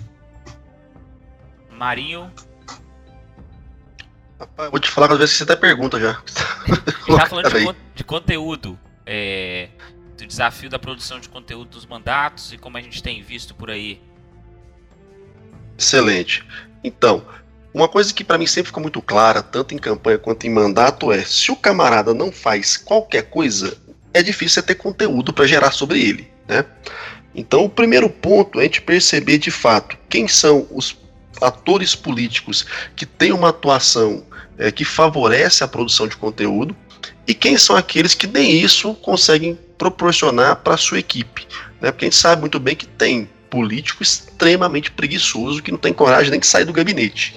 Ou então aquele candidato que não tem coragem nem de bater numa porta durante a eleição. Então vamos lá, para mim conteúdo bom é o conteúdo que de fato ele entrega algo relevante para o seu target. Eu tenho que ter uma essência para ser trabalhada e tenho que saber o formato que eu vou dar a essa essência. Isso só faz sentido dentro de uma estratégia bem pensada em prol de um objetivo e totalmente alinhado com o target com que eu quero conversar. Então, o que me assusta é, atualmente é perceber, e até o próprio Fred já disse isso antes, o pessoal usando ferramenta one-to-one para fazer massa, né, sem nenhum tipo de personalização do conteúdo, sem adequação de nada, e o pior, sem adequação de uma ferramenta para outra, que aí para quem é do século passado como eu, estava acostumado a ver isso quando o cara gravava um comercial para TV e simplesmente pegava o áudio e botava no rádio sem pensar que o cara não estava vendo o que ele estava ouvindo ali, né? E de repente, no meio da propaganda, o cara falava assim: Olha que maravilha isso aqui. Então, quer dizer, não faz sentido para mim. Então, você tem hoje o pessoal que ou tem preguiça de gerar fatos noticiáveis para auxiliar na produção de conteúdo, ou então, de fato, não sabe como dar uma, é, uma materialidade, uma, uma, uma estética interessante para aquilo que realiza enquanto ator político. E sem essas duas coisas, e sem entendimento do que o canal de, de fato oferece, fica impossível pensar na comunicação efetiva. A gente está num, num, ambiente hoje, num contexto social, que a coisa mais cara que tem é a atenção. Então, se você não consegue, de fato, produzir algo relevante para atrair atenção e dar acesso a isso para reter atenção, você está fora. Se você ainda consegue atrair a atenção, mas não tem substância suficiente para manter a atenção, você também está fora. Ou seja, o processo cada vez mais ele demanda um, um, um leque de expertise que não é todo mundo que tem, que não é um, um simples transitar por uma faculdade de jornalismo, de publicidade que vai agregar a pessoa. Mas é de fato participar de formação, buscar, correr atrás e entender que tudo que você aprendeu quatro anos numa universidade, você tem que requalificar quando sai para o mercado. Eu sou professor universitário, eu vejo isso. Falta muito às pessoas hoje perceber que, cara, você tem um conhecimento de base. E esse conhecimento tem que ser sempre requalificado à medida que você vai estar tá transitando por novos ambientes. Sem isso, nem o seu diploma vale muita coisa na hora de exercer de fato a profissão. Boa. Eu queria trazer nossa conversa para a dimensão do monitoramento e das métricas. Né? É, a maioria dos mandatos tem uma relativa preocupação com a produção de conteúdo, porque é algo muito claro, tem uma preocupação relativa também com o planejamento, até com os canais. Entretanto, é, ainda precisamos avançar muito no monitoramento e nas métricas, estabelecendo os princípios básicos daquilo que nós queremos medir conseguindo exatamente trazer pontos de marcação para ver a evolução do nosso planejamento. Então, esse é um desafio que a gente tem gigante. Eu queria ouvir vocês, começando pelo Fred, sobre o lugar do monitoramento nessa estratégia dentro do mandato. É preciso primeiro deixar claro que monitoramento e métricas, que a gente sempre fala junto, né, monitoramento e métricas, são coisas completamente diferentes, né? Métrica é, é medir uh, o resultado que se faz. E assim, nós chegamos a falar, graças a Deus diminuiu agora esse ano, mas há dois anos, de, de 2017 para 2018, era o Big Data, Big Data, né? Vamos fazer Big Data, analisar grandes dados, enfim. A gente não faz nenhum dever de casa direito, que são que é analisar os pequenos dados, a, a, as, as ferramentas nativas, o Facebook, Facebook Analytics, é, o, o, Instagram Analytics, é só, é só o WhatsApp que é fechado, não tem métrica, é uma caixa preta, mas enfim, as ferramentas nos dão diariamente dados para a gente analisar é, alcance, analisar engajamento, analisar uma série de métricas, e a gente não faz isso. E ficamos aí caindo no conto do vigário de Big Data em campanha em mandatos pequenos. Big Data existe, se faz em campanhas grandes, né? O monitoramento, ele teve uma, uma quebra muito grande quando o Facebook fechou a API, né? A gente fazia é, um monitoramento em toda a rede do Facebook, e a gente usava ferramentas como Scoop e tal. E depois, 2014, 2015, o Facebook fechou a API e você não consegue rastrear toda a rede. Você rastreia a sua página, né, é, a, a, página que você quer monitorar e alguns grupos abertos, públicos. Então, o monitoramento ele, ele teve uma queda. É, existem ferramentas bacanas de monitoramento, o Stiling, é, tem um pessoal de São Paulo agora, da Vert, criando uma ferramenta, inclusive participaram do Reboot, que é um monitoramento específico para mandatos parlamentares, né? Porque eu acho que o monitoramento ele deve sair daquela coisa, o que estão falando de mim, e partir para uma inteligência de dados, né? Que era o que a gente fazia antigamente, análise de sentimento, né? Quem está falando bem de mim, quem está falando mal de mim, identificar influenciadores, identificar detratores, bacana, isso é importante, eu preciso fazer isso, mas é preciso caminhar para algo maior, que é uma inteligência de dados, né? Analisar dados. Então, por um lado, esse monitoramento que está se reinventando também, né? As ferramentas estão tentando se adequar a esse novo tempo, tentando o WhatsApp ter alguma, algum tipo de métrica. O WhatsApp, o WhatsApp Business tem um pouquinho de métrica, mas é insuficiente. O nosso grande sonho seria o WhatsApp ter métrica, né, ter um mínimo de ferramenta para medir alcance, engajamento e tal.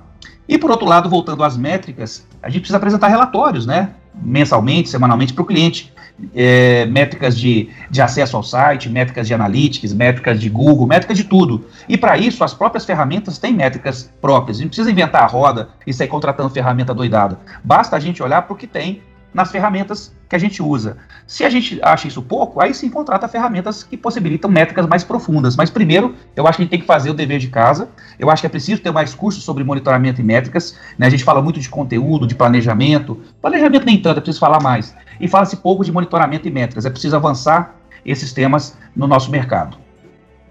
Felipe. eu, eu acho que nesse assunto aí, mais uma vez, o Fred já disse tudo. É, eu me lembro em 2014, quando fui participei de um projeto muito legal para fazer um monitoramento para a Copa do Mundo no Brasil, é, como era bacana a gente desenvolver um algoritmo para coletar dados usando palavras chaves no Facebook, nos grupos. Vocês vão se lembrar daquelas famosas é, manifestações, a preocupação do governo brasileiro com essas questões.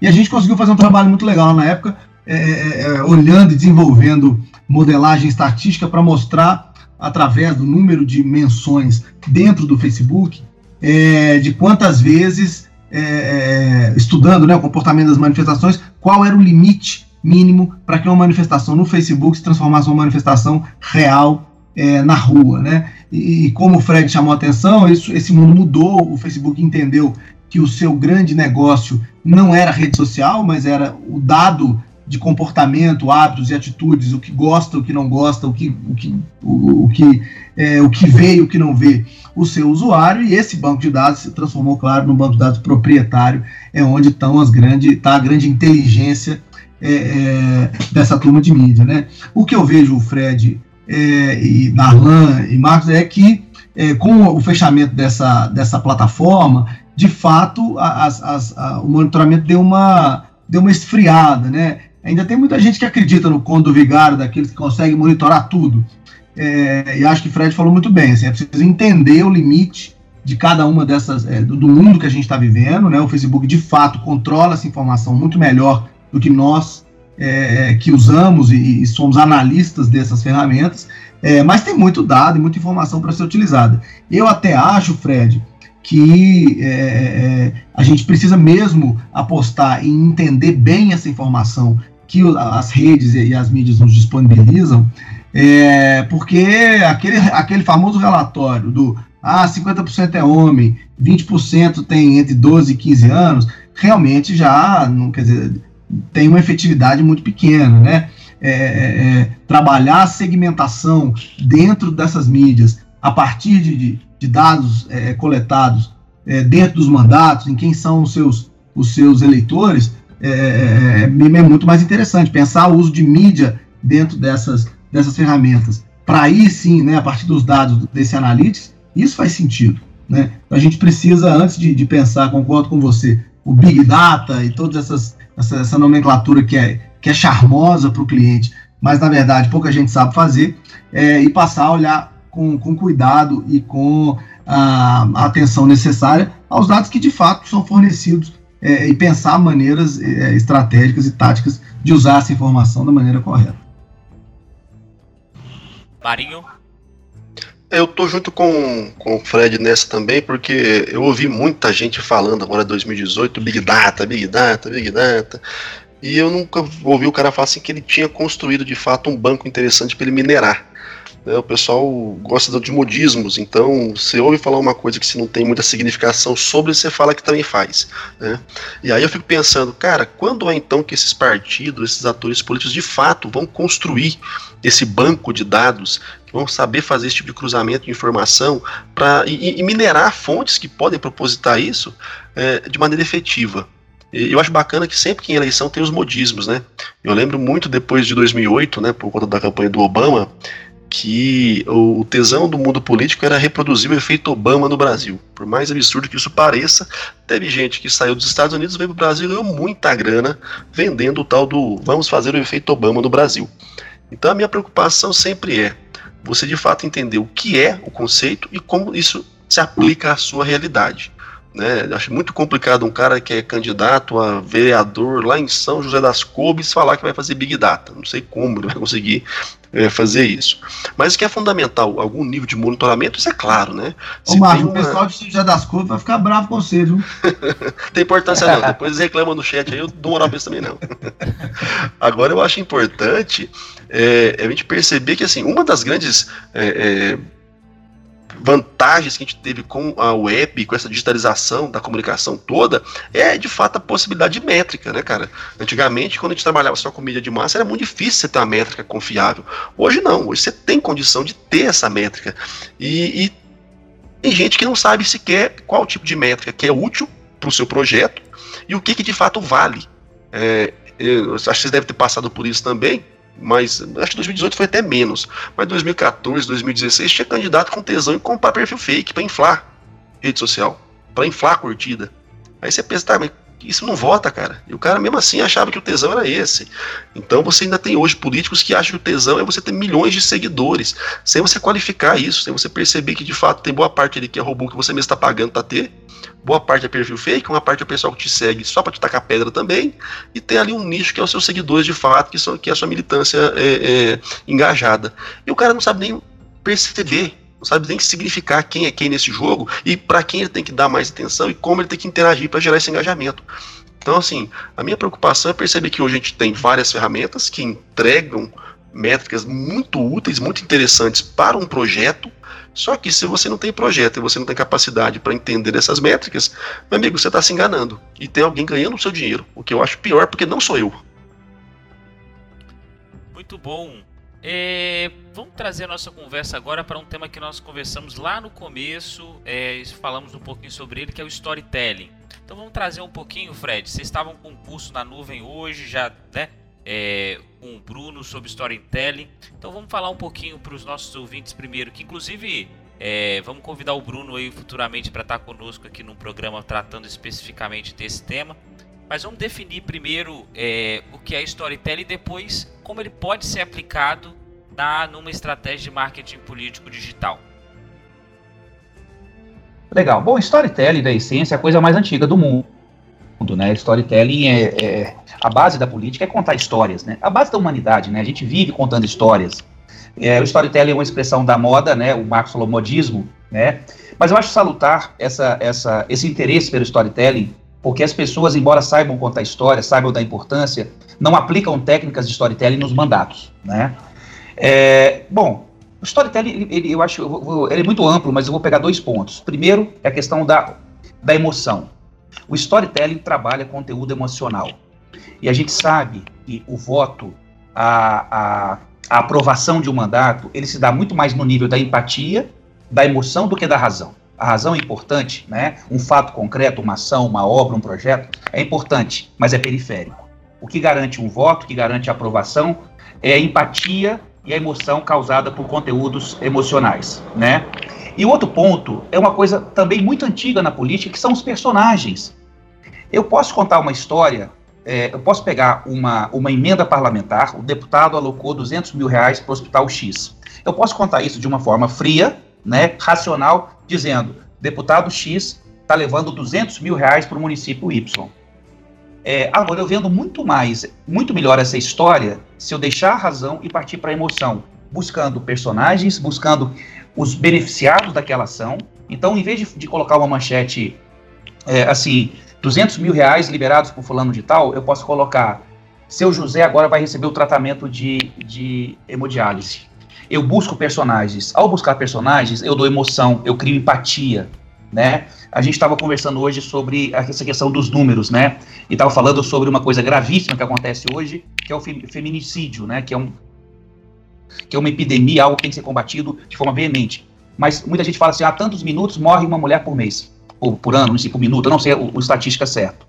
Isso não emociona, isso não cria. É porque a, a, a, simples estatística ela não cria uma empatia entre quem ouviu uma informação ou leu uma informação. Agora, se você deu nome à vítima, se você é, é, é, deu emoção e colocou um personagem, você cria nas pessoas aquele pensamento: podia ser minha esposa, podia ser minha mãe, podia ser minha filha. E aí você se liga naquele problema, porque você foi tocado pela emoção e não por um número frio dizendo que a cada segundo morre é, uma pessoa. Então, é, isso é storytelling. É, são técnicas. Você pode usar, é, você pode ter birra com o nome storytelling, mas usa contação de história, conteúdo emocional, que seja. O importante é que o conteúdo de rede social, de mandato, já que é o tema do programa de hoje, mídias sociais do mandato, seja um conteúdo que tenha suas doses de emoção e suas doses de personagem para que realmente o público e alguém, e um de vocês aí falou hoje em atenção, né, chamar a atenção das pessoas, que é uma briga de foice nas redes sociais, o conteúdo que chama a atenção é esse conteúdo emocional, né? Então, essas técnicas de storytelling precisam ser mais debatidas é, no mercado. Felipe. O, o Darlan, é, para falar de storytelling, eu quero aproveitar para já sugerir um livro para os nossos ouvintes do, do Christian Salmon, chamado Storytelling, Bewitching the Modern Mind. É um livro que eu tenho na cabeceira, adoro ler, leio várias vezes, é, porque ele, ele, ele, é capaz de explicar uma coisa que, que é básica, né? Por que, que o storytelling funciona? Porque é a maneira como a gente pensa, é a maneira como é, é, é construído o diálogo cotidiano entre os nossos amigos, entre os colegas de trabalho, é, contando o que aconteceu no ônibus, é, é falando das histórias, das, dos desafios de chegar até a escola, de como é que você está conquistando alguém, explicando alguma coisa. Então, o storytelling é uma estrutura narrativa de causa e efeito, né? Você sempre constrói a ideia de é, do que que está produzindo aquela motivação, aquela ação, é, aquela ideia, buscando sempre personagens reais, o que, portanto, cria é, é, é a, empatia, né? Você se coloca no lugar daquele outro que estava numa condição e depois passa a ter outra. É, e é por isso que funciona, né? Histórias bem construídas, é, narradas com personagens autênticos, com gente que empolga, que fala das suas experiências, conecta as pessoas com aquelas ações. Então, é, é, acho que não, é à toa que, que o tal storytelling está na moda, é, e acho que vai ficar por muito tempo, porque é assim que a gente sempre se comunicou. Né? A, a era dos números, das campanhas do, do, do, da década de 90 e 2000, acho que está tá diminuindo, as pessoas, por prestarem pouco atenção nessas estatísticas, por elas serem frias, como o Fred disse, é, é, é né, distanciam o, o público é, do, dos, dos, dos, dos, políticos, e, e, é por isso que a gente está usando cada vez mais isso, né? pensando nos conceitos, nas, nas cores, nas histórias. É, é, uma, é uma ferramenta muito bacana. Eu, eu gosto muito de uma. Para contar um caso que não tem nada a ver com política, mas é, que foi a primeira vez que eu vi esse negócio ser usado ali atrás de maneira mais profissional, que é uma campanha da Adidas é, é, com o Messi é, e a história contada, o, se eu não me engano, o slogan é o impossível, é, o impossível não existe, o impossível não é possível, sei lá, é uma coisa de um impossível é, é, é não deve ser considerado, que é a história do Messi, um cara é, cheio de problemas com hormônios de crescimento naquela época, e, e, e, e, é um videozinho, uma campanha da Adidas que conta como é que aquele cara conseguiu fazer do seu problema uma vantagem nos dias de hoje, né? Então, é, é, a, a, campanha conta a história de ó, coisas ruins não são tão ruins assim, né? E podem até virar coisas boas. Essa maneira de contar e de engajar as pessoas com esse conteúdo, eu acho que, que vai ficar cada vez mais presente e vai chamar a atenção das campanhas e das pessoas, porque funciona, porque é assim que a gente se emociona. É por isso que o Luciano Huck tem sucesso com as lata velha da vida, é por isso que é, né, todos esses programas de TV que contam a história das pessoas, as dificuldades, é, é, tem tanta audiência, e isso, claro, está migrando para esse mundo digital. E os mandatos têm que cada vez mais usar isso. Marinho. Cara, para mim é uma questão simples de cognição, né? Você tem que de fato é, nessa batalha que é atrair atenção, reter esse público e, e, conseguir passar ali né, uma significação que vá ao encontro do que você espera, trabalhar em nível cognitivo. É, e você vai se emocionar à medida que a sua cognição conseguir de fato absorver aquela história. Então você usar de uma técnica para transformar um tema que de repente é um pouco espinhoso ou, ou que não é tão é, palatável assim em algo de mais fácil absorção, de mais fácil entendimento e principalmente reverberação é vital. Né? Então, as técnicas da comunicação elas nos permitem isso. Você pegar uma temática que de repente não é de alcance muito popular, mas conseguir dar a ela uma roupagem que vai gerar uma cognição e a partir daí uma afeição muito positiva que vai ali atender o seu objetivo. É, eu, eu gosto muito da folk comunicação e eu já vi artigos muito bacanas sobre a questão da folk comunicação política, com o pessoal usando cordel para fazer campanha no, no Nordeste.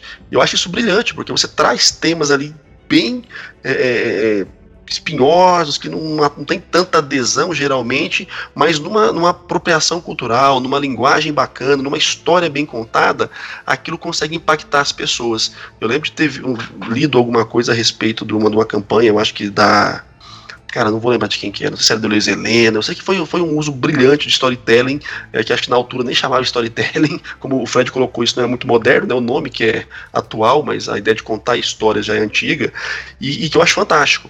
Né? Então você tem que entender sempre, e quem lida com comunicação tem essa, essa percepção, de cara, é você conseguir dar uma forma a um conteúdo de acordo com a capacidade cognitiva e com os pontos de maior adesão que você tem enxergado no seu, no seu target.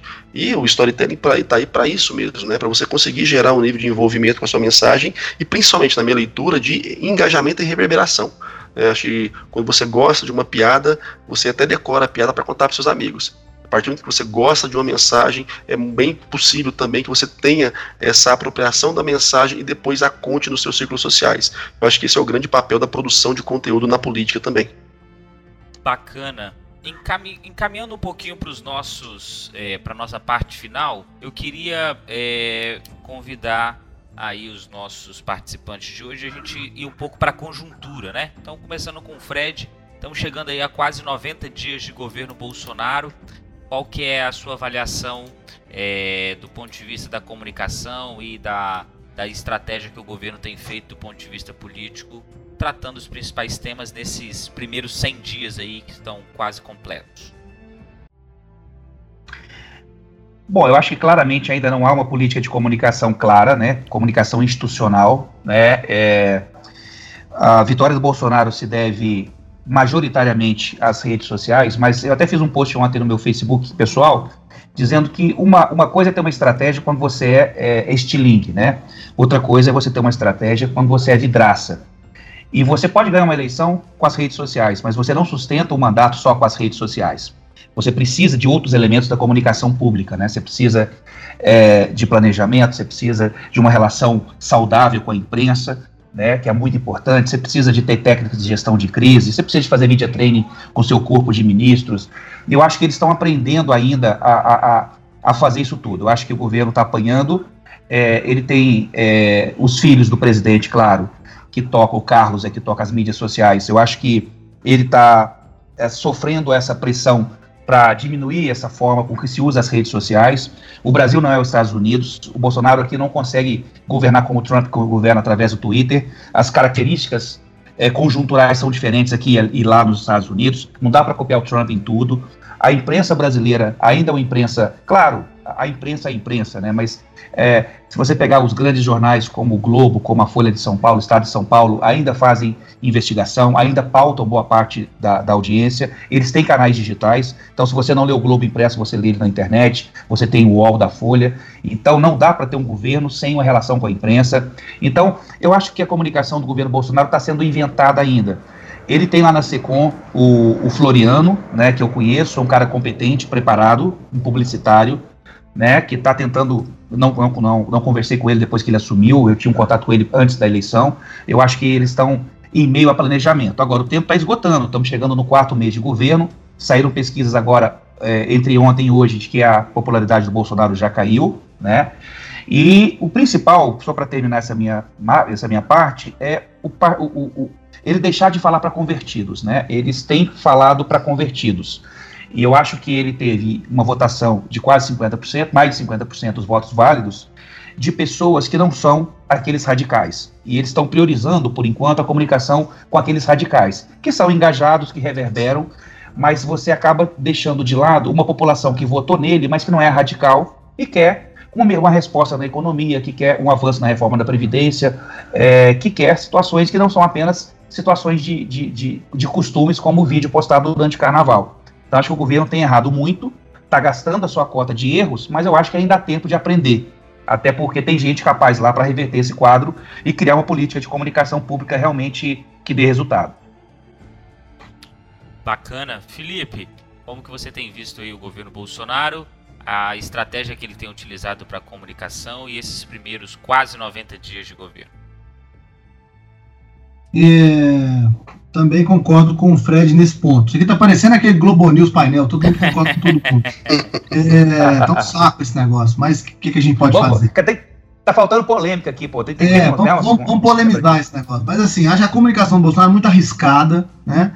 É, de fato, apostar é, nesse rompimento com, com a grande imprensa é, me parece que vai trazer custos, já está trazendo custos importantes para sua imagem. É, fazer eleição, disputar uma eleição como ele disputou depois da facada, ter mobilizado tanta gente em torno dele como uma vítima de um processo, é uma coisa. Governar o Brasil é outra completamente diferente. Eu acho que é, se o governo não se atentar logo para a necessidade de criar uma política de comunicação que, que defenda suas ideias, que defenda seu projeto político, eles vão ter problemas. Ao mesmo tempo, embora seja arriscado, é, a gente mesmo acabou de, é, de falar. Eu, eu comecei a receber conteúdos no que diz respeito à reforma da Previdência, já mostrando é, que o governo está se preparando, sim, para essa batalha da comunicação. É que eles estão usando um paradigma completamente diferente, né? que não é o paradigma de que são os formadores de opinião que são importantes. O paradigma da comunicação do Bolsonaro é um paradigma de entrega direta para o consumidor. E esse consumidor que, que, que não é sofisticado, que não consome grande imprensa, que não lê artigos, que não assiste a Globo News, é, é ele, ele o, o Bolsonaro tenta digerir da melhor maneira possível para esse eleitorado, é, para esse né, consumidor é, de informação, o, o, que interessa, que é a informação deles. O, o, o risco, no entanto, é que eles estão focando demais nesses, nesses, né, nesses, nesses primeiros meses é, no fã-clube Bolsonaro, né, na turma que acompanha o Bolsonaro desde 2014, desde 2015, e esquecendo dessa grande maioria. Fazer comunicação de massa, conseguir engajar a grande parte das pessoas, exige um trabalho de frequência, de repetição, é, é, é que não está sendo utilizado. A lua de mel tende a acabar, é normal isso. Nós vamos acompanhar os 100 dias de governo Bolsonaro. Há uma grande expectativa se haverá uma campanha para mostrar o que já está sendo feito, o que está sendo planejado. E o que eu acho, Darlan, Fred, Márcio, que é o grande desafio do Bolsonaro, que é de fato gerar entregas. Né? As frases, as declarações, as polêmicas ajudam a criar uma espuma em torno é, da comunicação, mas as pessoas também precisam é, de entregas na economia, as reformas, é, a volta da confiança né, no emprego, é, na continuidade dos investimentos. Acho que esse é, é, o desafio. E a comunicação só existe para justamente ajudar a criar esse clima. Né? Abrir mão disso, é, abrir mão de comunicação de massa é, como ferramenta para fazer isso me parece uma estratégia de fato arriscada demais. É, vamos ver se nós estamos errados e ele, na verdade, inventou um novo jeito de fazer que, que, está correto. Marinho. Cara, eu sou um eterno crítico desse governo, não tem como, porque na minha leitura ele consegue fazer tudo errado e da pior maneira possível. É, essa dinâmica de você ter é, uma briga constante com os veículos de imprensa de modo generalizado, uma exaltação de, de veículos que não têm muita credibilidade porque são nasceram nichados e são extremamente radicais nos seus nichos. Você ter uma dinâmica de utilização de uma rede social como canal oficial, mas sem um planejamento de comunicação oficial, então você é, é, mistura coisas que são impraticáveis de se misturar, do tipo falar sobre a política externa e botar um vídeo de Golden Shower. Então, quer dizer, é tudo equivocado na minha leitura desse governo. É, eu concordo muito com o Fred, é uma dinâmica ainda de campanha, de continuar rezando para convertidos. Eu, isso, para mim, não se sustenta é, no médio e longo prazo. Você percebe que cada vez mais ele se encastela nas suas mídias de predileção, o que ele fez de maneira muito positiva durante a campanha, mas que agora não dá a ele mais a reverberação que ele precisa. E não tem um poder de cooptação de novos simpatizantes. A gente tem que considerar que o voto Bolsonaro ele foi muito fragmentado, por mais que não pareça. Você tem ali os bolsonaristas roots, mas você teve muita gente que era só anti-PT. E que é um pessoal que precisa ser convertido ainda, precisa ser conquistado. E o Bolsonaro não tem mais falado com esse pessoal. Ele tem adotado pautas que não cooperam para eh, ampliar a sua base. Né? Você está cada vez tentando é, radicalizar mais um grupo que já é radical de essência. Então eu não percebo isso enquanto sustentável para a saúde da governabilidade dele. A questão dos filhos cometerem ingerências brutais ali e prejudiciais demais ao governo também me é muito preocupante, porque você tem filho do Bolsonaro brigando com o vice, insinuando um monte de coisa, você tem outro filho do Bolsonaro vindo a público falar que sente vergonha dos brasileiros. Então, quer dizer, isso num contexto social, ah, na minha leitura, a sorte deles hoje é que você não tem uma oposição estabelecida e estruturada no país porque senão era muito fácil você estar tá ainda é, batendo mais forte na, no que o governo tem feito. Porque ele não é preparado para se defender, ele não é preparado para atacar, ele não é preparado para manter uma estabilidade social. Então, de fato, por não ter uma política de comunicação bem definida e não ter um alinhamento da própria base governativa, eu acho cada vez mais complicado que ele consiga se manter. É, eu penso que e aí eu já falei isso em outras participações minhas, hoje no governo Bolsonaro ele tem se tornado a figura mais irrelevante.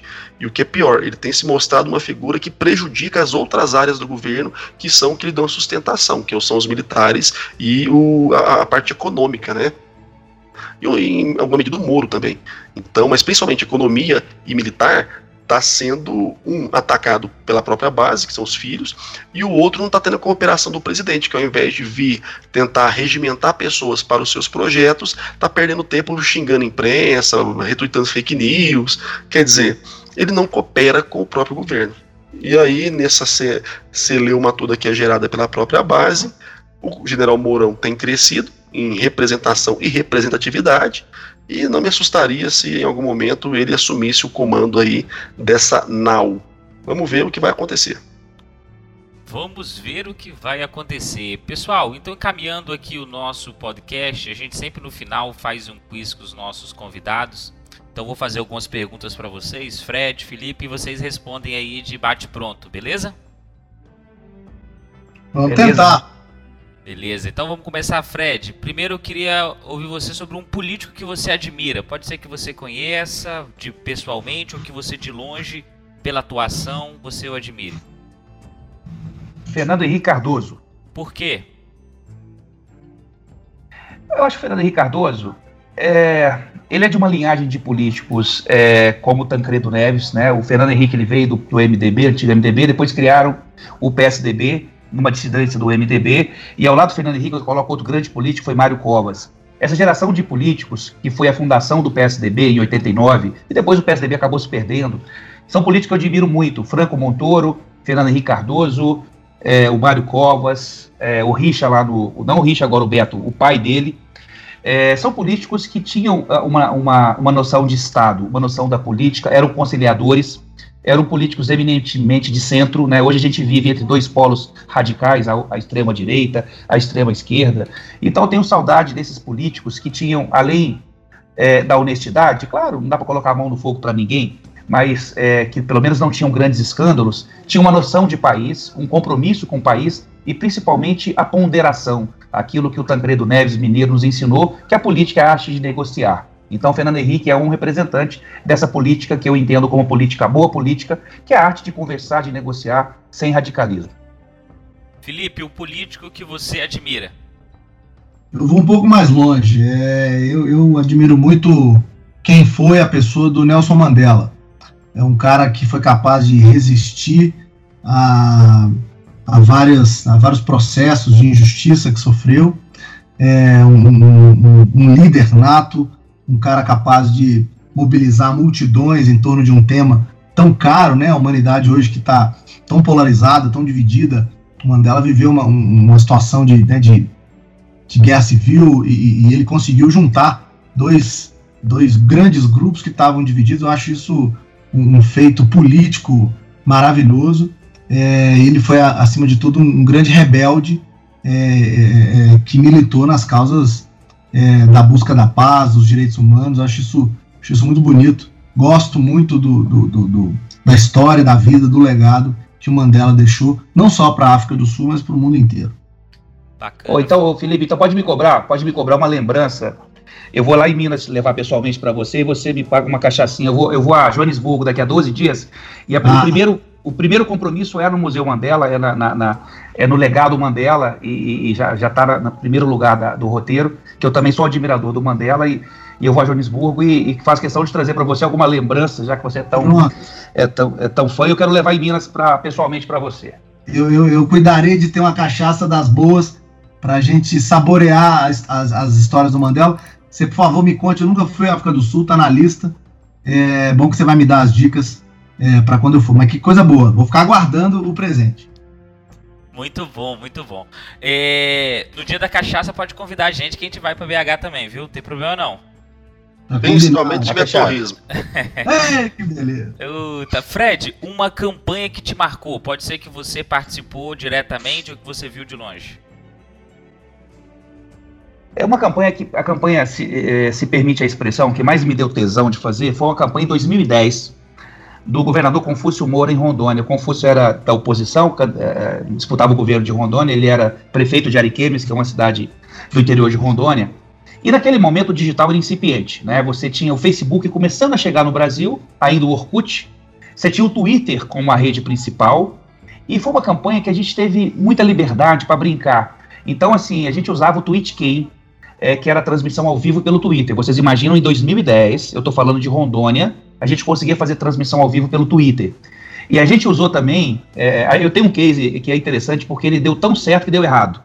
Vocês lembram de uma rede social chamada Formspring, que era uma rede de pergunta e resposta?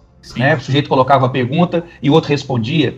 a gente falou, vamos, vamos lançar o Form Spring na campanha, a gente coloca o link da, da pergunta no Twitter e as pessoas acessam lá. Mas começou a chover tanta, tanta pergunta, tanto engajamento, tanta interação, que a gente não tinha equipe para responder. E tivemos que suspender o Form Spring, que ninguém nem sabia o nome. Mas como a gente tinha o Twitter muito forte, é, acabou que deu certo, deu tão certo que a gente não conseguia responder tanta interação. De lá para cá, 2014, 2016, 2018, eu fiz campanhas digitais, mas aquela, talvez por estar no início, foi a campanha que mais me deu tesão de fazer. Foi a campanha que elegeu o governador Confúcio Moura ao governo de Rondônia. Felipe, uma campanha que te marcou, pode ser que você tenha estava diretamente inserido ou que viu de longe. Ô Fred, eu só para te dizer, eu não faço a menor ideia que seja esse negócio aí que você acabou de falar, viu? Não tô te chamando de velho, não. Eu não faço a menor ideia que seja esse Form Springs aí, viu? Form Spring, só pesquisa no Google depois. Eu vou procurar aqui no museu, pode deixar. É, mas brincadeira, Fred. Olha, eu, eu, eu, eu, participei da campanha de 2014 da, da, da presidente Dilma Rousseff e foi uma campanha que, do ponto de vista profissional, me marcou muito, justamente porque eu estava ali. Naquele momento, a gente foi capaz de criar é, um algoritmo que nos ajudava a tomar decisões na campanha, misturando dados de pesquisa e dados de rede social. É, então, a que eu participei, assim, que deu aquela emoção de, ai meu Deus, aquela coisa do Galvão com o Rubinho. É, agora vai, agora vai, depois não foi, voltou.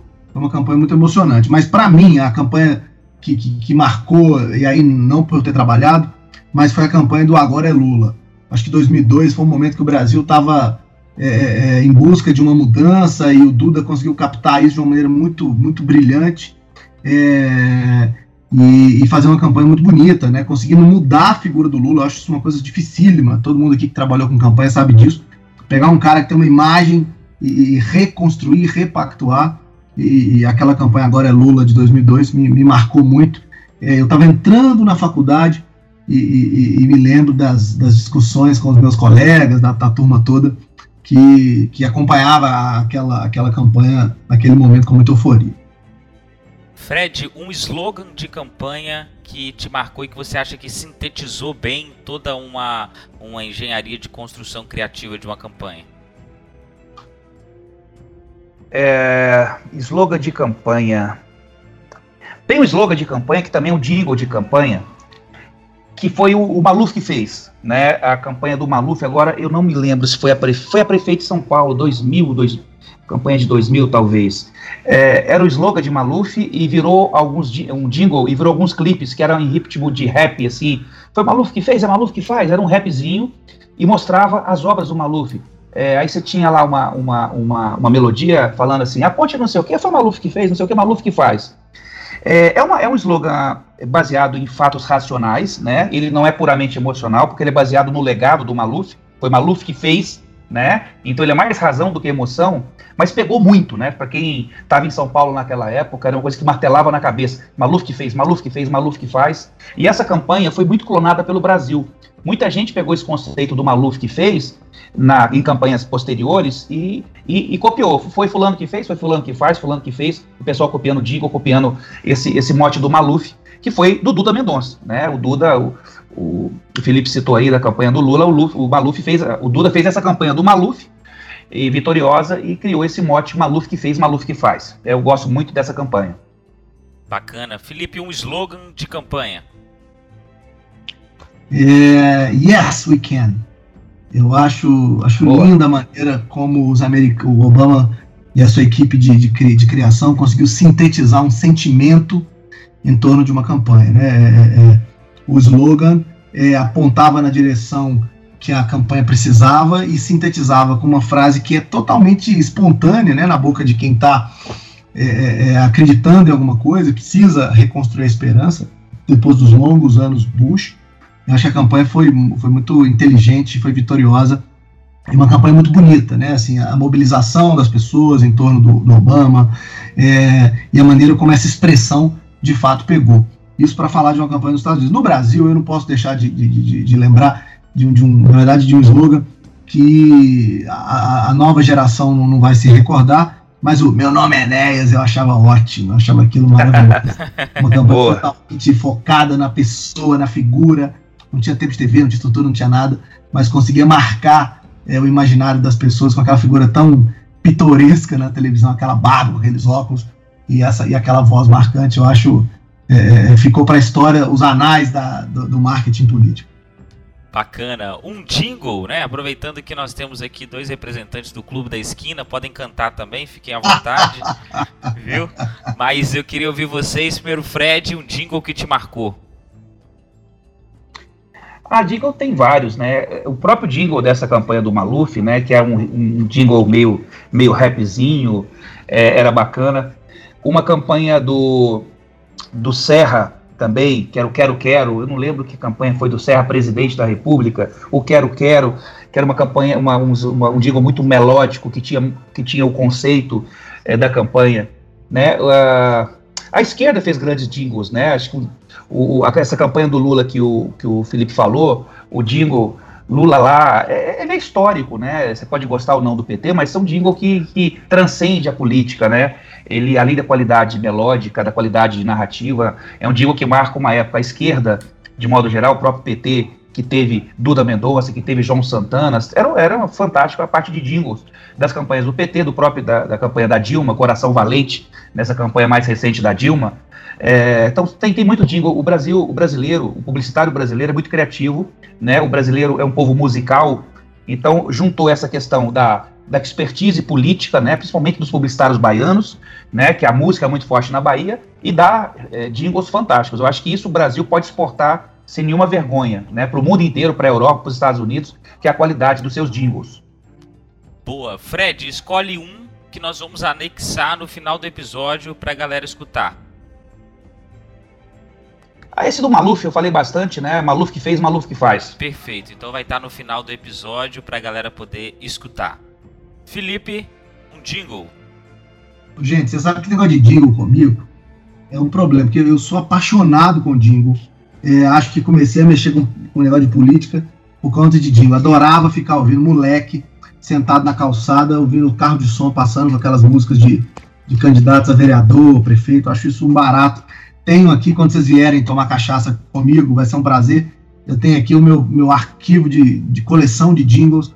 É, se vocês tiverem jingles aí que eu não tenho, faço questão que vocês tragam para a coleção. Então, é, adoro, acho que é uma preciosidade na campanha, é uma delícia fazer jingle, é uma delícia sentar no estúdio com músico e ficar pensando é, como é que faz uma, uma história que, que, que, que encante as pessoas, ao mesmo tempo que vire chiclete, né? É... Vou te mandar um depois, então, que foi de uma campanha que eu fiz aqui em 2012, que a gente ganhou, bicho. É, quem é de Minas tem um pouco da cultura dos goianos também, né? A gente é. ganhou de uma dupla de violeiro. Os caras é. num evento lá fizeram o jingle pra gente, tenho foi um sucesso que arrebentou a nossa campanha. Foi me bom demais. Assim, Marcos, eu, eu, eu, não tô brincando, eu tenho uma coleção. É, até já pensei uma vez em, em, botar isso num site e tal, mas adoro. Então me, me, manda, me manda, por favor. É, e aí vou, vou aproveitar, o Darlan, para contar uma história. Eu, eu, o meu primeiro jingle, eu tinha pouco mais de 14 anos de idade. O meu pai foi candidato a vereador em Contagem. E a gente, eu, eu escrevi uma musiquinha. Então esse é o meu jingle predileto, que foi feito pro meu pai. é, Bacana. É, é, e, e, tem uma questão emocional grande. É, ele, ele, começava dizendo assim, você não vai encontrar ele no YouTube, infelizmente, mas ele começava dizendo assim, já está chegando a eleição, José Nunes, nossa opção. Muitas obras já realizou. José Nunes para vereador. Eu era moleque, criei esse negócio, era, era divertidíssimo. Meu pai foi candidato pelo PMDB, então o, o refrão era 15,680. Contagem vai ganhar. Foi, tem um, é um dia que eu, que eu guardo, porque foi muito especial, foi um presente. Agora, o que eu quero que você coloque para a turma ouvir é um digo de um, de um ex-governador de Minas, é, que, que colou na época, era ótimo, que era. E remete a uma coisa que não existe mais, vocês vão perceber quando eu cantar. O, o jingle, a parte mais importante dele, diz assim: pode pôr um X no lugar certo, Eduardo Azeredo. Eduardo Azeredo para governador. Não, tinha, não tem X mais, né? As pessoas digitam. Então, eu acho que esse jingle ele tem uma, uma, uma, uma noção histórica, uma importância histórica importante, é, é, relevante, justamente por marcar essa ideia de que a gente votava, né? É, antes de 98. É, 94, esse digo, é, Felipe, 94. Isso mesmo. Eu estava nessa campanha, eu, tava, ah. eu era badequinho lá, eu era, eu tava, eu, a, gente, a gente coordenava ali a campanha do Azeredo na, no centro-oeste de Minas, ali, Divinópolis, Santa Antônio do Monte, Lagoa. E, e eu, eu tinha 24, Eu tinha 24 anos, eu estava nessa campanha. Olha só. Eu adoro esse jingle, acho ele super mineiro, assim, a maneira de cantar. E, e, e, e, ele é bacana justamente por isso, porque ele ensina a pessoa a votar, né? O ato de votar, que era um grande problema, a gente não tem isso mais, mas o voto nulo, porque a pessoa marcava errado, era um problema no Brasil. Então acho que ele conseguiu ter uma estratégia legal. E eu gosto muito também do jingle do Pimentel, você pode marcar, viu, Darlan? O, o, o, pode pôr um X no lugar certo, esse fica sendo o meu escolhido. Beleza. Mas eu adoro a, a versão que o, du, que o Duda também inventou pro, pro Fernando Pimentel aqui em Belo Horizonte, candidato a prefeito, que dizia: ele cumpre o que diz, ele sabe fazer, ele tem compromisso. BH que é Pimentel, porque ele é bom de serviço. Acho que é uma frase super bacana, pegou super bem. Muito legal. O problema é, é que não dá para processar o, não dá para processar o, Duda, né, pela, pela, por essas frases que ele criou do Pimentel. Né? um estelionato político, mas tudo bem, vamos deixar isso para lá. É, o... Agora, para a gente encerrar a última, e aí eu queria começar com o Marinho. O Marinho, uma dica cultural, livro, ou um vídeo, ou um filme, ou uma série que você quer deixar aí para os nossos ouvintes. Cara, sabe que depois de fazer muitos programas assim, eu já não faço mais a puta ideia do que, que eu já indiquei. Então, cada vez mais eu fico meio perdido, sabe se eu falei ou se eu não falei. Mas se falei, falarei novamente, não há problemas. Tem um filme que eu acho muito bacana, que o pessoal às vezes acha que a vida do consultor político é só glamour, né? Não é não. É pauleira e pedrada para valer. E aí tem um filme chamado é, Game Change, que é, sobre os bastidores da campanha do McCain em 2008 contra o Obama, inclusive. E o foco do filme é a atuação do Woody Harrison, que é um consultor que vai estar tá trabalhando com a Sarah Palin, que é uma interpretação da Juliette Moore que está Julianne Moore que está extremamente bacana. Então é um filme muito bom. É lógico, é Hollywood, mas que dá para entender um pouco do que é a pauleira que os consultores aguentam quando o candidato no meio da campanha despiroca ou, ou quando a, a, questão começa a fugir do controle.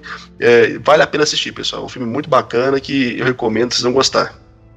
Bacana. Fred, uma dica cultural aí você deixa para os nossos ouvintes. Bom, eu vou, eu vou, deixar uma, uma dica de livro e uma de uma série, na verdade, de um filme, que eu assisti ontem à noite, domingo à noite, uh, que é a história da comunicação do Brexit, que é a, que, o referendo que decidiu a saída da, é, do Reino Unido da, da comunidade europeia, que nem saiu ainda, na verdade, estão revendo isso. Mas o livro, o, a série da HBO, ela mostra os bastidores da campanha do Leave, que era a campanha do sim pela saída do Reino Unido da comunidade europeia. Então mostra um pouco da, da, da, da, inteligência de dados da campanha, do posicionamento, e foi uma campanha de muito medo, né? O medo do imigrante, o medo do desemprego, e, e, e acabou ganhando, né? O, o, sim, o LIVE ganhando, e decidiram pela saída da comunidade europeia. Agora estão lá revendo isso, porque depois viram que não querem sair coisa nenhuma. É, da HBO, é a série. E o livro é, é um livro antigo, eu não sei de que ano que ele é, mas é a Bíblia do, da gestão de crise. É o livro do Mário Rosa, que é um consultor, chamado Escândalo. Esse livro é uma compilação de grandes tragédias que aconteceram no Brasil, né, são várias tragédias, e como a queda do avião da TAM, e como as empresas ou políticos é, fizeram a gestão dessas crises. É um livro quase que para a internet, né, é, de 90 e alguma coisa, mas quem gosta de gestão de crise e gestão de crise é, é uma coisa que eu gosto muito. Ano passado eu dei uns quatro cursos de gestão de crise e reputação, e eu indicava esse livro para os alunos, né, que é um livro grosso, é quase uma bíblia, com cerca de 20 grandes escândalos do Brasil e como foi feita a gestão dessas crises. Então, para quem trabalha com comunicação e tem que gerir crise todo dia nas redes sociais, o livro do Mário Rosa, chamado Escândalo. Na verdade, Fred, a era do escândalo. A era do escândalo, a era do escândalo. Certinho. A Era do Escândalo. Felipe, sua dica cultural. É, eu acabei de ler dois livros que é, me impactaram nessa área digital e queria deixar como sugestão. Um se chama Hitmakers, do Derek Thompson.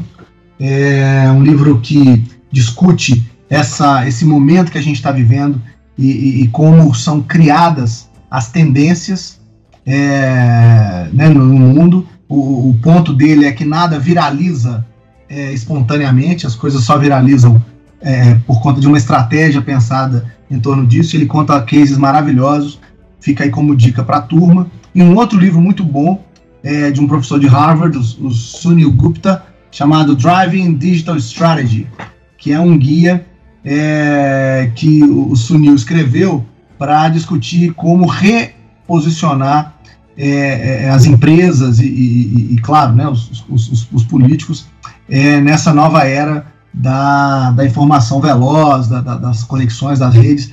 É um livro também cheio de, de casos é, é, e muito ilustrativo de como a gente montar uma estratégia digital que, na verdade, dê resultados. Ele até fala, não só do ponto de vista de vitórias da narrativa, mas também da, da construção de, de produtos e potências que gerem resultados econômicos. Então, fica aí minhas duas dicas: o Hitmakers e o Driving Digital Strategy são dois livros bem, bem legais para quem está interessado em, nessa discussão sobre mídias, redes e, estratégia digital.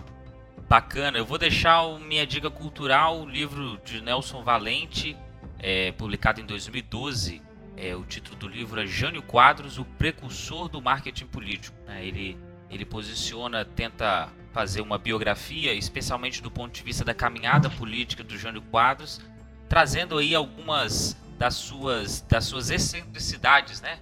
político altamente excêntrico, teve uma carreira meteórica e que é, utilizava-se uma série de subterfúgios para chamar a atenção e que geraram marcas importantes dentro dos seus mandatos e das suas campanhas, como a campanha da vassoura, o seu jingle da vassoura e, e outros, outras características que ele tinha, como é, ir para um comício com sapatos trocados. Né? Então ele tinha é, muitas cenas pitorescas que fazia parte do seu itinerário e na visão de Nelson Valente coloca ele como um dos precursores aí do marketing político é, aqui no Brasil, né? É, pessoal, estamos chegando aqui a duas horas de podcast na madrugada de segunda para terça.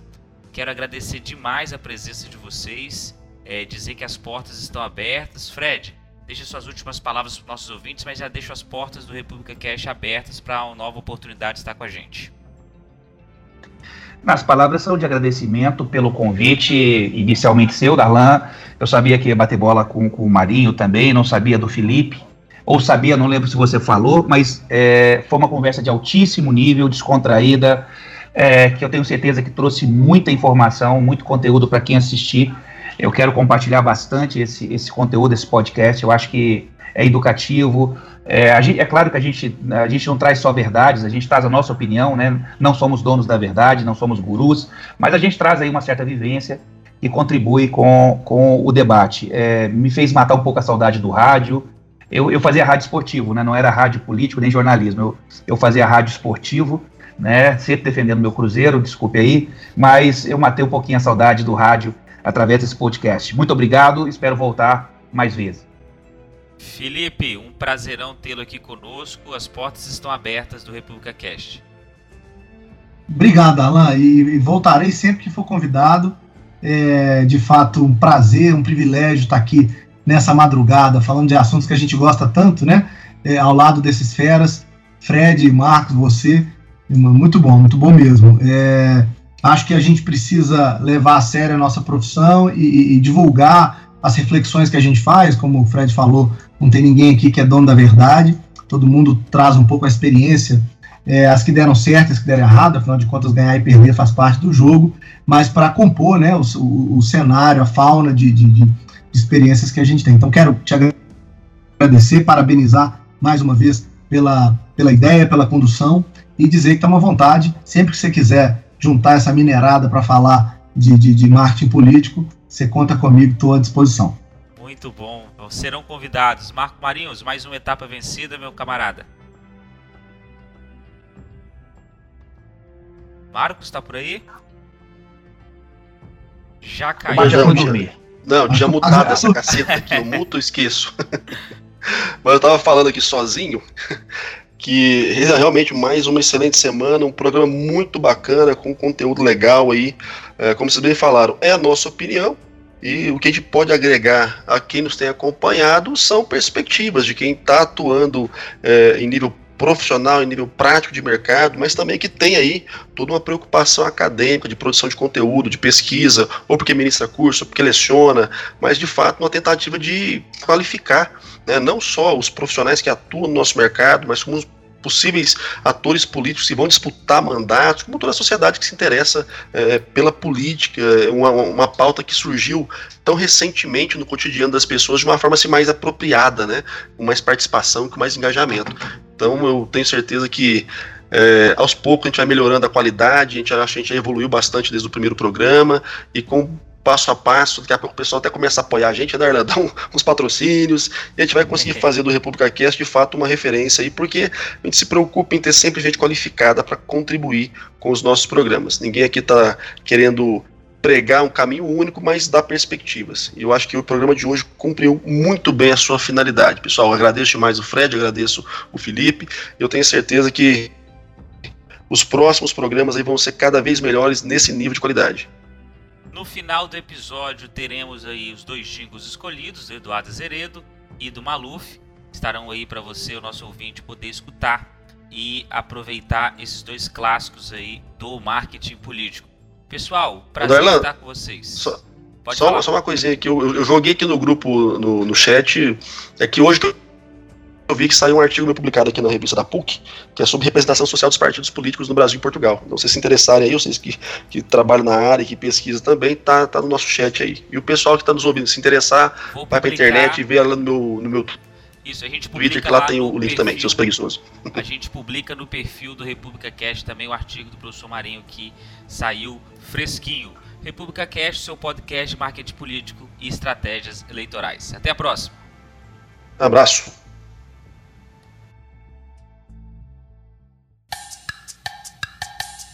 Sou operário, empresário, eu sou lavrador. Na capital ou pelos campos do interior. Sou retirante, imigrante, sou a multidão. Eu sou São Paulo e pra São Paulo dei meu coração. Eu sou colheita, sou fartura para quem plantar. Eu sou concreto, sou progresso, não posso parar. Eu sou indústria, sou estrada, eu sou construção. E cada obra tem um pouco do meu coração. São Paulo é Paulo porque Paulo é trabalhador. São Paulo é Paulo, é sim senhor. São Paulo é Paulo porque Paulo é trabalhador. São Paulo é Paulo, é sim senhor. Sou essa força de noite, eu não canso não. Dessa nação eu agitando com as minhas mãos.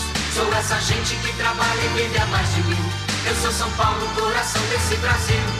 São Paulo é Paulo porque Paulo é trabalhador. São Paulo é Paulo, é maluco, sim senhor.